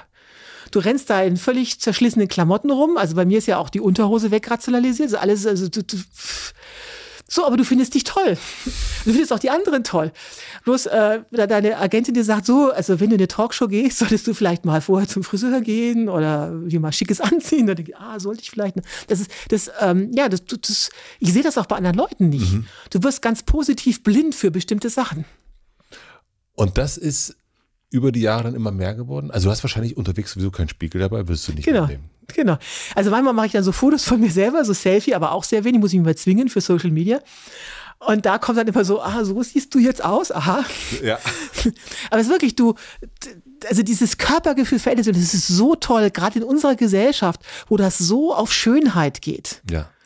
Und das Schönheitsideal verändert, auch mit dem Geruch, das wird jetzt, ich muss das jetzt nochmal erzählen, das ist so voller Begeisterung. Also, man muss es mal so platt sagen, du stinkst unwahrscheinlich draußen. Ne? Also, das ist, äh, muss ich den Leuten wirklich klar mitgeben. Du kannst so viel Merino-Unterwäsche anziehen, wie du willst, vergiss es. Also, ich habe auch keine Merino-Unterwäsche, weil du stinkst so oder so. Also, vergiss es einfach. So, äh, das, ich weiß, wenn ich jetzt trempe und in ein Auto steige, weiß ich, dass nach zwei Minuten der Fahrer das Beifahrerfenster runterlassen wird. Das weiß ich einfach. Und ich weiß, wenn ich ins Lokal gehe, werde ich in den Nebenraum gesetzt. So, ist es so. Aber äh, wenn ich jetzt mit Leuten, anderen Wanderer unterwegs bin, also ich habe auch mal mit anderen Wanderern das Zelt geteilt, das nimmst du überhaupt nicht wahr. Also die stinken alle wie die Iltisse das riechst du überhaupt nicht. Ist es wie Knoblauch so ein bisschen oder? Ja, halt wie, wie Schweiß. Es ist. Äh, nee, aber so bei, wenn du selber Knoblauch gegessen hast, dann hat so. man den anderen ja nicht so dolle irgendwie. Ne? Also das ist äh, hat ja irgendwie so einen Einfluss. Nee, also ich will auf was anderes. Was, was ganz spannend ist. Also, also mein Wanderpartner, der stinkt wie ein Iltis, den rieche ich überhaupt nicht. Der riecht auch mich nicht. Aber wir laufen auf der Straße, also riechen uns gegenseitig nicht. Und da fährt ein Auto an uns vorbei mit 50 Stundenkilometern und geschlossenen Fenster und wir riechen aus 100 Metern Entfernung den Wunderbaum in diesem Auto. Dein Geruchssinn schärft sich so unwahrscheinlich, ich kann Leute beim Wandern aus 100 Metern Entfernung am Weichspül in ihren Klamotten riechen. Hast du eine Erklärung dafür? Ganz einfach. Du gehst zurück auf so einen Urzustand. Der Urzustand sagt, das ist meine Sippe, also meine Horde, meine Steinzeithorde. Die, die stinken nach Schweiß. Die, stink, die stinken wie ich. Super, Freund. So, da kommt aber was, was chemisch ist. Wunderbaum, Weichspüler. Könnte eine Gefahr sein. Der Geruchssinn schärft sich total und die nehme ich dann wahr. Das ist einfach Steinzeitmensch. Also das heißt, du bist, vor mir sitzt ein Steinzeitmensch. Ja, oder? Und ich weiß auch, wenn ich, wenn ich beim Wandern angekommen bin, wenn ich loswandere, habe ich das nicht. Nach ein paar Tagen kommt es. Also wenn ich den Wunderbaum im Vorbeifahrenden Auto rieche, weiß ich, jetzt bin ich im Langstreckenmodus. Wo bist du jetzt gerade in welchem Modus? Also du bist ja seit zwei Tagen wieder da. Und wie, also so, zum einen würde mich interessieren, wie sieht es in deiner Wohnung aus? Bringst du Talismänner, Souvenirs oder irgend sowas mit? Und ja, in welchem Zustand bist du? Also machen wir erstmal, machen wir erstmal die Wohnung. Also ich habe immer noch keine Möbel. Also ich wohne, also ich muss dazu sagen, ich habe, ich war jahrelang technisch gesehen obdachlos. Also ich habe in dieser gnadenlosen Konsequenz äh, beschlossen, dass ich meine Finanzen angeguckt habe, gesagt, okay, ich habe damals eine schicke, schöne Wohnung, Altbauwohnung in Kreuzberg gehabt. War mir klar, die kann ich nicht halten. Also wenn Für 1000 ich, Euro geht ja nicht. Geht es nicht, ne? Also ich musste diese Wohnung kündigen. Das war brutal. Also das, also, weil du kappst ja quasi, du hast ja nichts mehr. Du hast ja. ein Lager. Das war psychologisch unglaublich heftig, aber das war diese Konsequenz, die ich meine, die wenige Leute da aufbringen. Und ich war dann wirklich viele, viele Jahre technisch gesehen obdachlos. Ich hatte eine Meldeadresse hier, habe dann immer bei Freunden auf dem Sofa übernachtet, wenn ich zurückkam und mir immer irgendwie ein WG-Zimmer gesucht. So, bis ich dann mal äh, sehr, sehr krank wurde, wurde dann so notoperiert und äh, habe dann festgestellt, ich hatte glücklicherweise doch die Wohnung, hatte die damals nicht gekündigt und dachte so, so geht es jetzt nicht weiter. Also A, will ich mit 50 keine Putzpläne mehr diskutieren und äh, also da muss jetzt irgendwie eine Lösung her. Und ich habe die Lösung ganz einfach darin gefunden, ich habe jetzt eine winzige Plattenbauwohnung in Berlin-Marzahn. Da will keiner von meinen Kumpels zu dem Zaun hängen. Ich finde das großartig, weil ich zahle dort 280 Euro Miete, warm. Und also ich, Wie viel Quadratmeter? 25, also mhm. wirklich winzig. Äh, wirklich, in der, ich guck da auf Brandenburg, also JWD, aber äh, wenn du im Zelt wohnst, ist diese Plattenbauwohnung großartig. Ich habe sogar eine Dusche. Ja. Ich muss aber immer zu Leuten fremd waschen gehen. Ich gehe immer zu meinen Freunden fremd, weil es passt. Also ich habe die Wahl, entweder Kühlschrank oder Waschmaschine. Beides passt nicht rein. So, aber ich finde das toll. Und deswegen habe ich jetzt halt zum ersten Mal wieder eine Wohnung, aber ich habe immer noch keine Möbel. Also ich habe eine Matratze auf Europaletten, ich habe so Bauhausregale, also Bauhaus im Sinne von Baumarkt, mhm. also wo du halt so Werkzeug und sowas reintust. Und meine Klamotten hängen auf einem Kleiderständer. Und ansonsten ist der Rest in Kisten, also in so Umzugskisten, Umzugskartons. Wo schreibst du? Im Bett. Im Bett. Also ich lehne da an und habe da einen Laptop und das war's dann auch. Das heißt, du bringst demnach auch nichts mit von unterwegs? Also keine Erinnerungs-, irgendwelche Männchen oder irgendetwas? Nichts. nichts. Ich bin ultraleicht. Also ultraleicht heißt bei mir, um das jetzt in der Konsequenz mal zu sagen, ich trenne mir aus Gewichtsgründen die Etiketten aus der Kleidung. Ja. Und ich säge mir auch die Zahnbürste ab. Also wirklich, das ist, das geht hier ums Gramm. Also wirklich diese Konsequenz ist ganz, ganz wichtig. Also mit wirklich totaler Brutalität alles dem unterordnen. Das heißt, ich kann keine Souvenirs mitnehmen. Und diese Kisten hebst du dir auf. Warum? Deine Kisten sind meine Klamotten drin, äh, äh, was ist ich, äh, Unterlagen, so was du halt so brauchst, alte Zeugnisse, Fotos, ah, ja. äh, sowas halt. Aber ich habe total reduziert. Also ich habe, wie gesagt, ich habe kein Möbelstück. Und wenn du jetzt wieder hier bist, jetzt bist du in einer Stadt voller Gerüche und, und ähm, du was unter, wenn du unterwegs bist, das fand ich ganz schön, hast du zwei Termine, Sonnenaufgang, Sonnenuntergang. ähm, und jetzt hast du ja, jetzt hast du, bist du hier, jetzt gehst du auf, auf Tour, jetzt bist du, ja, jetzt sind viele Menschen da, jetzt ist nicht irgendwie den ganzen Tag niemand treffen. Wie, wie geht's deinem System? Super. Also ich habe wirklich für mich meinen perfekten Rhythmus gefunden. Der heißt, sechs bis acht Monate pro Jahr bin ich unterwegs, vier bis sechs bin ich in äh, Deutschland, schreibe Bücher, mache Vorträge und plane die nächste Tour. Das ist für mich perfekt. Ich habe am Anfang sehr ja. experimentiert. Ich war auch mal ein Jahr in Deutschland, ich war auch mal anderthalb Jahre am Stück unterwegs. Das war alles sehr, sehr schwierig. Das ist aber der perfekte Rhythmus, der dazu führt, dass ich nie traurig bin, wenn eine Phase zu Ende ist. Aber mit Verlaub. Diese Zeit jetzt, wir haben jetzt November, ist ja die beschissenste Zeit in Berlin. Also alles, was jetzt kommt, November, Dezember, Januar, Februar, da sind ja eigentlich alle Menschen, die sagen ja, auf jeden Fall weg, wenn ich kann. Und du kommst genau dann aus, aus Japan zurück und sagst, du gehst in den Plattenbau. Ja, total, ja klar. Ja klar, aber das ist doch, also das ist doch logisch, weil, weil im Sommer will ich doch draußen sein. Ah, also ich, ich könnte auch umdrehen, ich könnte auch nach Australien. Aber der, der Punkt ist doch, also auch total schön. Also gutes Beispiel. Also nehmen wir mal, ich bin ja dann breche im Frühjahr wieder auf. Ja. So, jetzt sehen wir mal, es ist März, der erste Sonnenstrahl. Ja. Jeder Depp in Berlin sitzt draußen. Und ich sitze voller Begeisterung in meinem Plattenbau und freue mich und denke mir, Gott sei Dank muss ich jetzt nicht raus. Weil ich weiß ja, in dem Moment, wo ich losgehe, also wo das Uhrwerk losläuft, wo ja. ich am Punkt A loslaufe, bin ich sechs Monate unentwegt draußen unentwegt. Ja. Das heißt, ich habe überhaupt nicht das Bedürfnis nach dem ersten Sonnenstrahl, weil ich weiß, ich habe das ein halbes Jahr durchgängig. Mhm. Und das ist total entlastend. Also die, das, das November, das stört mich überhaupt nicht, weil wenn ich in Berlin bin oder in Deutschland bin, ist mein Ansatz intellektuell auftanken. Also das ist für mich halt dieses Bücherschreiben, diese, diese Shows. Äh, also da will ich äh, Ausstellungen, Museen, ja. äh, Kunst, Kultur, Pipapo tanken. Also Wandern interessiert mich null. Ich will überhaupt nicht weg. Ja. Das habe ich ja dann ein halbes Jahr durchgängig. Und das ist das Tolle. Ich bin nie traurig, wenn eine Phase zu Ende ist. Also ich war jetzt auch nicht traurig, als ich aus Japan zurückkam. Weil wenn es mir irgendwo gefällt, fahre ich halt einfach wieder hin. Ja.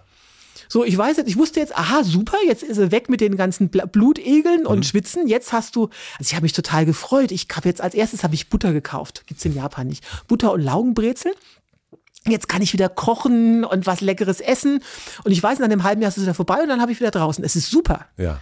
Ich bin nie traurig über irgendeine Phase. Hast du FOMO? Was sollte ich denn Angst haben zu verpassen? Was?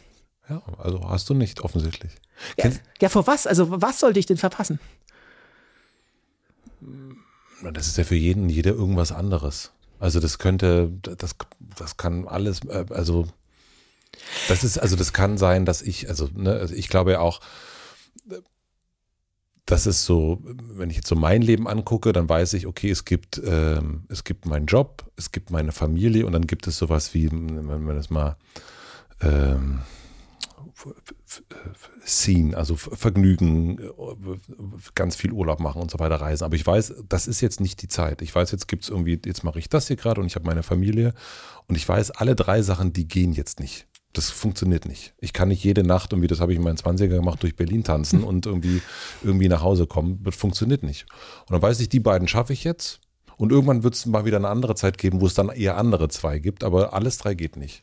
Aber ich habe auch keine FOMO. Aber ich kenne Menschen, die FOMO haben diesbezüglich. Die sagen, oh, ich kann gar nicht mehr ins Berg eingehen oder was auch immer.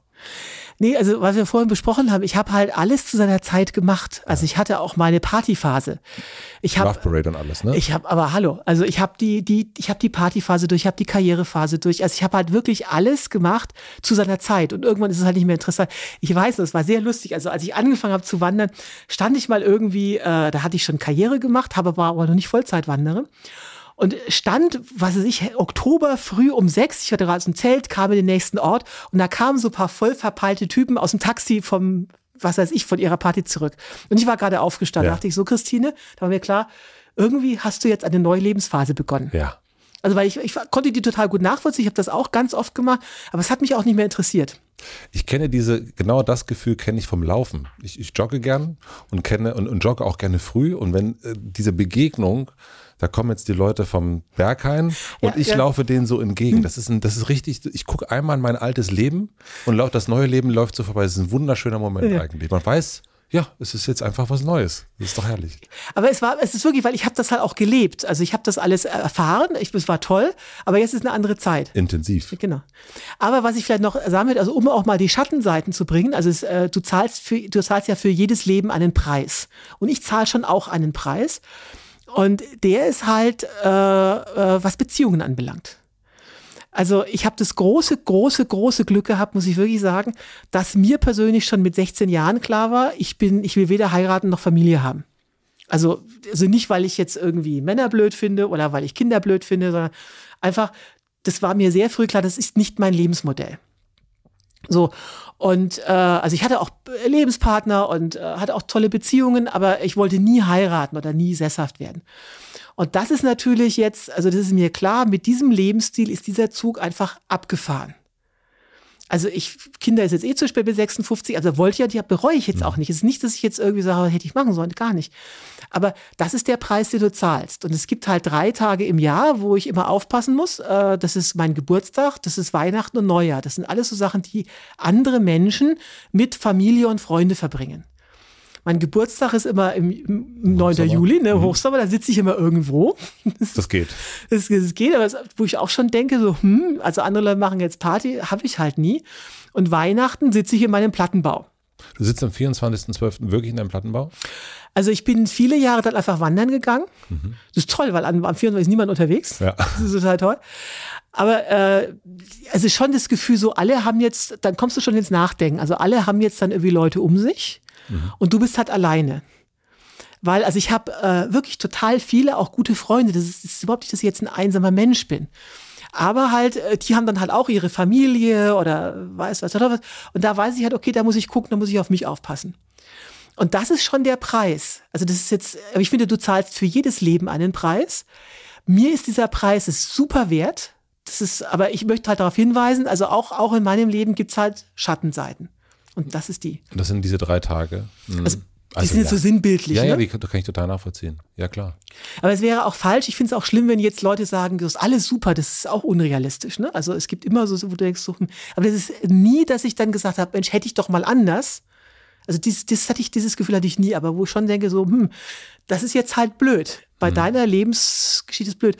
Und ich werde auch keinen Lebenspartner da mehr finden. Also ich meine, das ist, äh, willst du eine Frau haben, die also acht bis in der Weltgeschichte rumturnt? Und du- die auch nicht will, dass du mitkommst. Genau, die, die auch nicht mitnehmen will. Also es ist schon schwierig. Gibt es, jetzt hast du, du hast diese verschiedenen Phasen durchlaufen und die aktuelle durchläufst du auch wirklich. ähm, gibt es etwas in deinem Horizont, wo du weißt, okay, die nächste Phase, das könnte die und die Phase sein? Ja, also im Moment, was ich sehr spannend finde, das ist also ich würde sagen, die mich so kicken. Ne? Also am Wo du merkst so, oh, da kommt schon was. Man, man, manchmal deutet sich ja sowas an. Ne? Also man merkt schon im Hintergrund, da gibt es ein neues Interesse, da gibt es ein neues das, da gibt es irgendwie, das könnte in die in die Richtung irgendwann gehen. also im Moment sind das die Shows. Also äh, das ist auch so eine ste- steile Entwicklung. Also ich habe mal angefangen, so in Buchhandlung, Bibliotheken äh, für äh, Reisegutscheine äh, vor 20 Leuten zu erzählen. Und ähm, jetzt habe ich halt wirklich, ich habe eine, äh, jetzt beginnt bald eine Tournee, Wanderwoman. Und äh, wo es halt wirklich in große Säle geht. Super Titel übrigens. Finde ich ganz großartig. Ja. Und wo ich halt auch merke, das, also, und auch hier geht es gar nicht um das Geld, sondern halt, wo ich halt merke, wie ich Leute begeistern kann. Also wie ich denen auch wirklich was mitgeben kann. Und das erste schöne Gefühl, wo sich das an, wo ich gemeint habe, okay, ich will es weitermachen, da saß ich noch in der Buchhandlung, Bibliothek und da kam eine Frau an zum Signieren und sagte, so, wegen Ihnen fahre ich jetzt mit dem Fahrrad nach Hause. Nicht so, ja, äh, was Glückwunsch. Hab, ja, Glückwunsch, was habe ich jetzt damit zu tun? Ja, sagte sie, also sie muss jetzt durch den Wald und sie hat sich das nie getraut. Und erst seitdem sie meine Bücher gelesen hat, weiß sie, da lauert keiner. Und jetzt traut sich durch den Wald zu fahren. Und es hat mich so stolz gemacht. Und das kriege ich ganz oft, also durch die Bücher oder durch die Shows, dass äh, gerade Frauen ankommen und sagen, so wegen dir, du hast den Anschluss gegeben, wegen dir bin ich losgegangen, wegen dir habe ich das und das gemacht. Und das ist total toll, weil ich ja auch von ganz vielen Menschen Sachen geschenkt bekommen habe. Ja. Diese, das ist das Tolle an diesem Wandern, diese, diese, diese Trail-Community. Als ich losgewandert bin, habe ich wirklich so ein Netzwerk gehabt an Leuten, die vor mir gewandert waren, die mir das beigebracht haben mit dem Ultraleicht, die mich zum Trail gefahren haben, die mich beherbergt haben. Das ist wirklich so ein Geben und Nehmen. Und ich freue mich total, give it back to the community, also den Leuten das, das mitgeben zu können.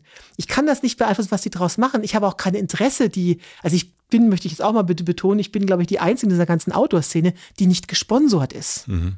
Also ich lehne Sponsoring komplett ab. Also ich habe gar kein Interesse, dass die jetzt mit irgendwelchen Schuhen oder mit ultraleichten Rucksäcken rumlaufen. Also wenn sie schwer unterwegs sind, ist das auch okay. Ja. Aber trotzdem ist es halt schön, wenn du halt merkst, du kannst Leute inspirieren. Und äh, ich stehe da auf der Bühne, ich habe diese Energie, die du ja wahrscheinlich jetzt auch so ein bisschen merkst, ne? Und, und ich merke so, die geht so ins Publikum, die mhm. Leute nehmen das auf. Das ist ein wahnsinnig tolles Gefühl. Das macht mir total viel Spaß. Es sind ja vor allen Dingen, glaube ich, auch viele Frauen, ja. Siehst du dich in irgendeiner Form als eine Feministin? Total. Also ich bin, ich war mal mit Alice Schwarz in der Talkshow. Das war für mich ein, ach, also ich bin so eine Feministin alten Schlages. Und ich habe ihr auch damals gesagt, äh, äh, wenn sie nicht gewesen wäre, wäre ich wahrscheinlich auch nicht da, wo ich heute bin. Ähm, ich glaube, und das ist total spannend, woher kommt auch dieser Erfolg jetzt? Meine Generation Frauen, das ist mittlerweile zwar schon die zweite, aber doch noch am Anfang Generation Frauen, die halt sagt, okay, da muss was sein zwischen Mama, Oma, Altersheim. So, und das könnte Outdoor sein. Also nicht mehr die erste, aber schon die zweite, aber, aber die hatten keine Rollenvorbilder. Also die wollen irgendwie und dann sehen die in der Werbung nur gut trainierte Männer oder halt Frauen mit äh, Bikini-Figur. Ja, Sixpack. Mhm. So, und dann sagst du dir als 25, also was weiß ich, Frau zwischen 50, 60, auch, also, pff, was soll ich, das kann ich nicht, bin ich nicht fit und pipapo, ne? Aber die haben diese Sehnsucht. Und plötzlich, da bin ich wirklich in so eine Nische gestoßen, komme ich da an mit meinen Plattfüßen und äh, beim Übergewicht und sage, hallo, das geht trotzdem.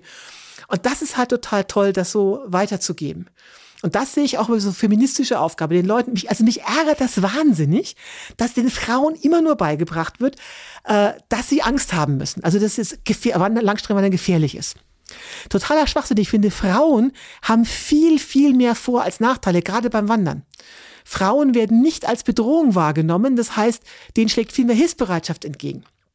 Also, wenn ich da nachts im Wald liege oder erwischt werde, was nie passiert vom Förster, äh, ich mache ein, also als Frau hast du schon von und als, als, als 56-jährige Frau noch viel mehr. Also je älter, desto besser, weil irgendwann hast du dann den Oma-Bonus. Ich meine, wer kann denn schon der Frau das Wildzelten verbieten, die die Oma sein könnte?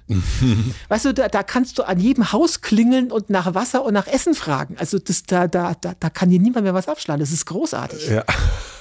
Und mich ärgert das total, weil immer nur werden die Nachteile projiziert. Du musst Angst haben, vergewaltigt zu werden und du bist so schwach und du bist sowieso minder bemittelt. Also mich kotzt das richtig an, weil der, meine Erfahrung ist genau das Gegenteil ist der Fall. Und das will ich den Frauen mitgeben und da bin ich also beinhart Feministin. Ne? Sehr schön. Hast du sowas, äh, hast du äh, Wechseljahre Erfahrung schon? Ja, ja, ja. Das ist äh, auch so, also wie gesagt, ich finde, äh, das wird mit zunehmendem Alter ja mal besser. Also wie schon, je älter, desto besser wird das Ganze. Ich bin mal mit einer 65-Jährigen, habe ich, die habe ich in, auf dem PCT kennengelernt. Also mit der zu treffen, das war eine Erhellung. Also da, da, da, da nimmt dich jeder mit, das ist toll. Also du hast da wirklich so einen Altersbonus. Und körperlich, also von den Veränderungen her, ähm, Wandern ist ja keine Spitzenbelastung. Wandern ist ein langer, ruhiger Fluss und das ist also scheißegal, ob du jetzt Wechseljahre hast oder nicht. Also du hast, äh, klar, hast du nicht mehr diese Spitzenintensität. Aber pff. Und ganz ehrlich, ob ich jetzt am Tag 35 Kilometer wie normal ist oder halt nur 25 gehe, dann dauert es halt ein bisschen länger, aber ist doch völlig wurscht. Ja. Und das Tolle ist, also die ältesten Wanderer, die ich kenne, die Mexiko-Kanada gelaufen sind, die sind 83. Also Frauen werden ja sowieso älter, das heißt, also ich bin jetzt 56, ich habe ja noch 30 tolle Wanderjahre vor mir. Also gerade Wandern, ich finde das auch toll, das, das ist auch so ein Ziel, was ich so für die Zukunft sehe. Das ist so, äh, wirklich zu sagen, also das, das ist der ideale Sport, um ihn auch im hohen Alter zu machen. Mhm. Also Skiabfahrt ist dann irgendwann ein bisschen blöd mit 80, weil wenn du dann ja. was brichst, das heilt einfach nicht mehr. Aber Wandern kannst du also wirklich endlos machen. Aber Knie? Du läufst halt ein bisschen langsamer. Außerdem gibt es ja schon Knieprothesen. Also habe ich jetzt alles mhm. nicht. Es ist total erstaunlich. Also ähm, diese ganzen Verschleißerscheinungen kommen in der Regel eher daher, dass die Leute Spitzenbelastungen haben. Das sind Spitzensportler, die halt schnell stoppen. Also sowas ja. wie, wie Tennis oder, oder äh, Fußball spielt. Habe ich ja alles nicht. Ich mache ja nichts anderes als das, wofür unser Körper evolutionär gemacht ist. Also unser Körper ist sicherlich nicht steinzeitmäßig dafür gemacht, auf einem Sessel zu sitzen und äh, vor einem Laptop zu sitzen. genau, sondern äh, äh, 30 Kilometer zu laufen. Also ich gehe einfach nur back to the roots. Also Im wahrsten da, Sinne, ja, das ja. tust du wirklich. Und da sehe ich jetzt gar keine Probleme. Und auch Wechseljahre wird eigentlich tendenziell immer besser, ne? Back to the roots. Das ist, das, ist ein, das, ist ein, das muss ich mir direkt mal aufschreiben für dich. ich weiß, dass du ja sehr, sehr viel nachdenkst. Ähm, und das hast du ja schon ein paar Mal in Interviews gesagt, dass du dir viele, viele Gedanken machen kannst unterwegs. Und du sagtest in einem Interview, dass du dir so Gedanken machst, die eine 16-Jährige sich macht, nämlich man denkt über den Sinn des Lebens nach. Und diese Frage stelle ich ab und zu mal. Und äh, Richtung Ende möchte ich nämlich gerne wissen, was ist der Sinn des Lebens? Glücklich zu sein. Also ich glaube, also ich bin ja ein sehr religiöser Mensch oder sehr gläubiger Mensch geworden, also eben durch das Wandern, durch diese Dankbarkeit. Und ich empfinde mich als unglaublich reich beschenkt. Also ich bin zur richtigen Zeit am richtigen Ort geboren worden. Also 100 Jahre früher hätte ich das sicherlich nicht machen können. Ne? Also ich bin im richtigen Land, also wo ich auch diese Möglichkeiten hatte mit, mit Ausbildung und Pipapo. Und ich habe ein wahnsinnig großes Geschenk bekommen. Und meine Aufgabe ist es, aus diesem Geschenk möglichst viel zu machen das sehe ich als meine Aufgabe. Also das nicht zu verspielen, nicht zu vergeuden. Mhm. Und das Beste für mich, aber auch für andere Menschen draußen, auch das weiterzugeben. Das sehe ich als meine, als meinen Sinn, als meine Aufgabe. Wann hast du das begriffen für dich? Relativ schnell. Also einfach, weil ich habe mich immer schon so reich beschenkt gefühlt. Also ich hatte immer das Gefühl, ich habe so ein wahnsinnig tolles Leben. Also ich war immer schon ein sehr, sehr dankbarer Mensch, weil ich halt immer diese Chancen gesehen habe. Also das könnte ich noch mal. Also eine Frau, eine Freundin von mir sagte immer, du kommst mir so vor wie so ein Kind im Süßwarenladen. Mhm. Ja. Dachte, oh, das ist ja toll. Und es war wirklich immer so. Seit ich 60, ich dachte, oh, das könnte ich machen, das könnte ich machen. Und ich habe aber nie, und das ist der große Unterschied, ich habe nie gesehen, also wenn man, ist so ein Hochglanzkatalog, ne, mit ja. ganz vielen bunten Angeboten. Und alle haben so einen Hochglanzkatalog mit ihren persönlichen Wünschen. Die meisten blicken dann aber durch und denken, oh, Blockhütte Alaska. Das ist zu kalt, da habe ich nicht genug Geld, das schaffe ich nicht weiter. Äh, Wanderung Mexiko, Kanada, oh, das ist zu anstrengend, bin ich nicht fit genug weiter.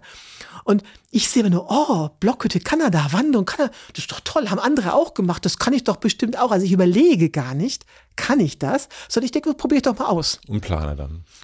Und wenn es nichts wird, wenn es nicht funktioniert, ist auch gut. Also es geht ja gar nicht drum, auch als ich, zu, als ich die erste Wanderung gemacht habe, Mexiko-Kanada, ich hatte mir überhaupt keine Gedanken gemacht, ob ich das schaffe. Also das, das hatte ich überhaupt nicht im Fokus. Ich hatte nur im Fokus, ich will jetzt wissen, ob das geht. Alle meine Freunde sagten, das war sonnenklar, dass du das schaffst. Also mhm. mir war das überhaupt nicht so, es war überhaupt nicht auf dem Fokus. Mich hat interessiert, geht das? Und so ist dieser Hochglanzkatalog. Mhm. Ich sehe was, was ich spannend finde und denke, das will ich jetzt mal ausprobieren. Aber ergebnisoffen. Ich finde das auch nicht eine Niederlage, wenn es nicht klappt. Dann mache ich ja was anderes, weil der Katalog ist ja sehr umfangreich. Und in diesem Katalog, das ist, glaube ich, auch ein großer Unterschied zu vielen anderen Menschen, ist halt nicht irgendwie ein Auto, sondern da ist ein Ort, da ist ein Erlebnis, da ist ein, äh, ja, da ist ein Geruch, ähm, und es ist nicht, genau, es ist nicht, ist keine Uhr.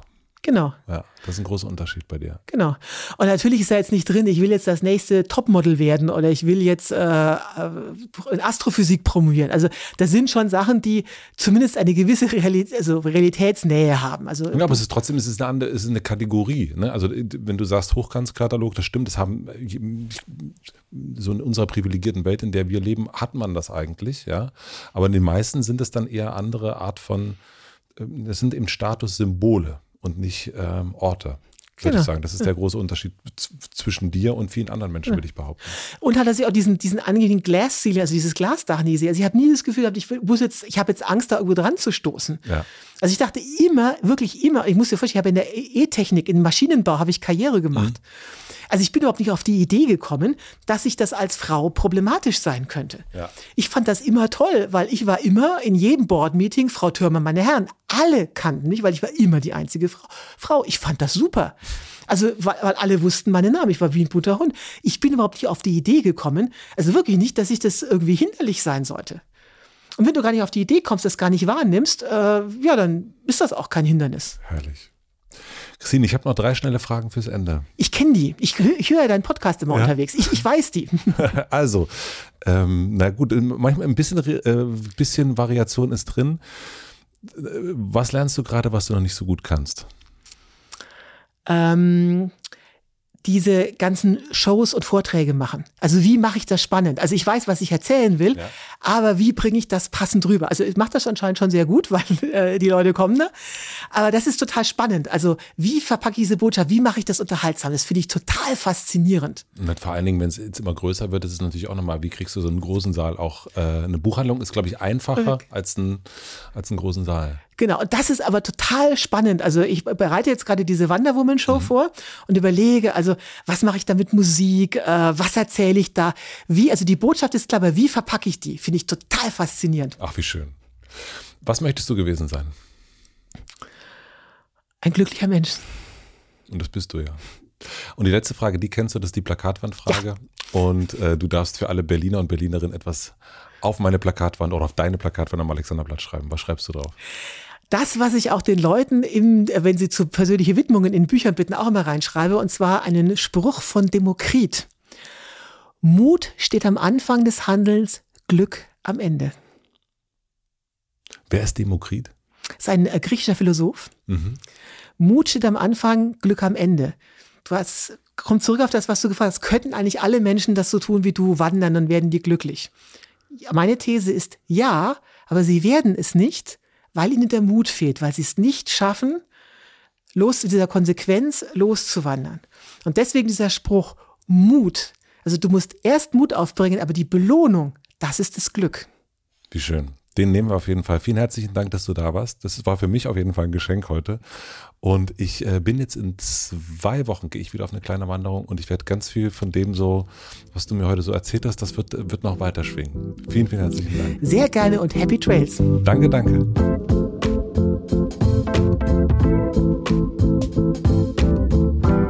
Das war Christine Türmer. Vielen, vielen herzlichen Dank fürs Zuschauen und auch Zuhören.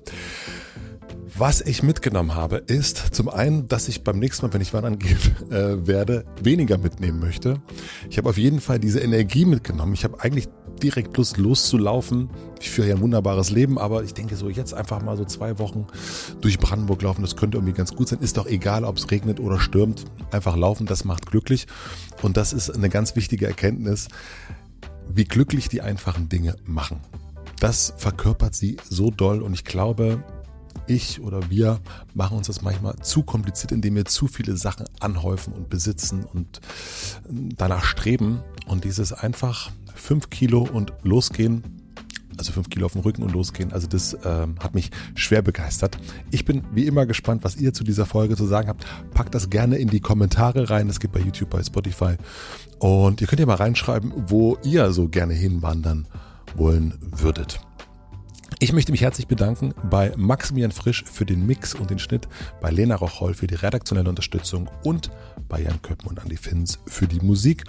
Und ich möchte euch jetzt noch eine Folge zum direkten Weiterschauen empfehlen. Und zwar ist das eine Folge, die Christine ganz gern gehört und gesehen hat. Und zwar ist es die Folge mit Jeremy Fragrance. Ich wünsche euch noch einen schönen Tag. Eine gute Nacht, auf bald. Euer Matze.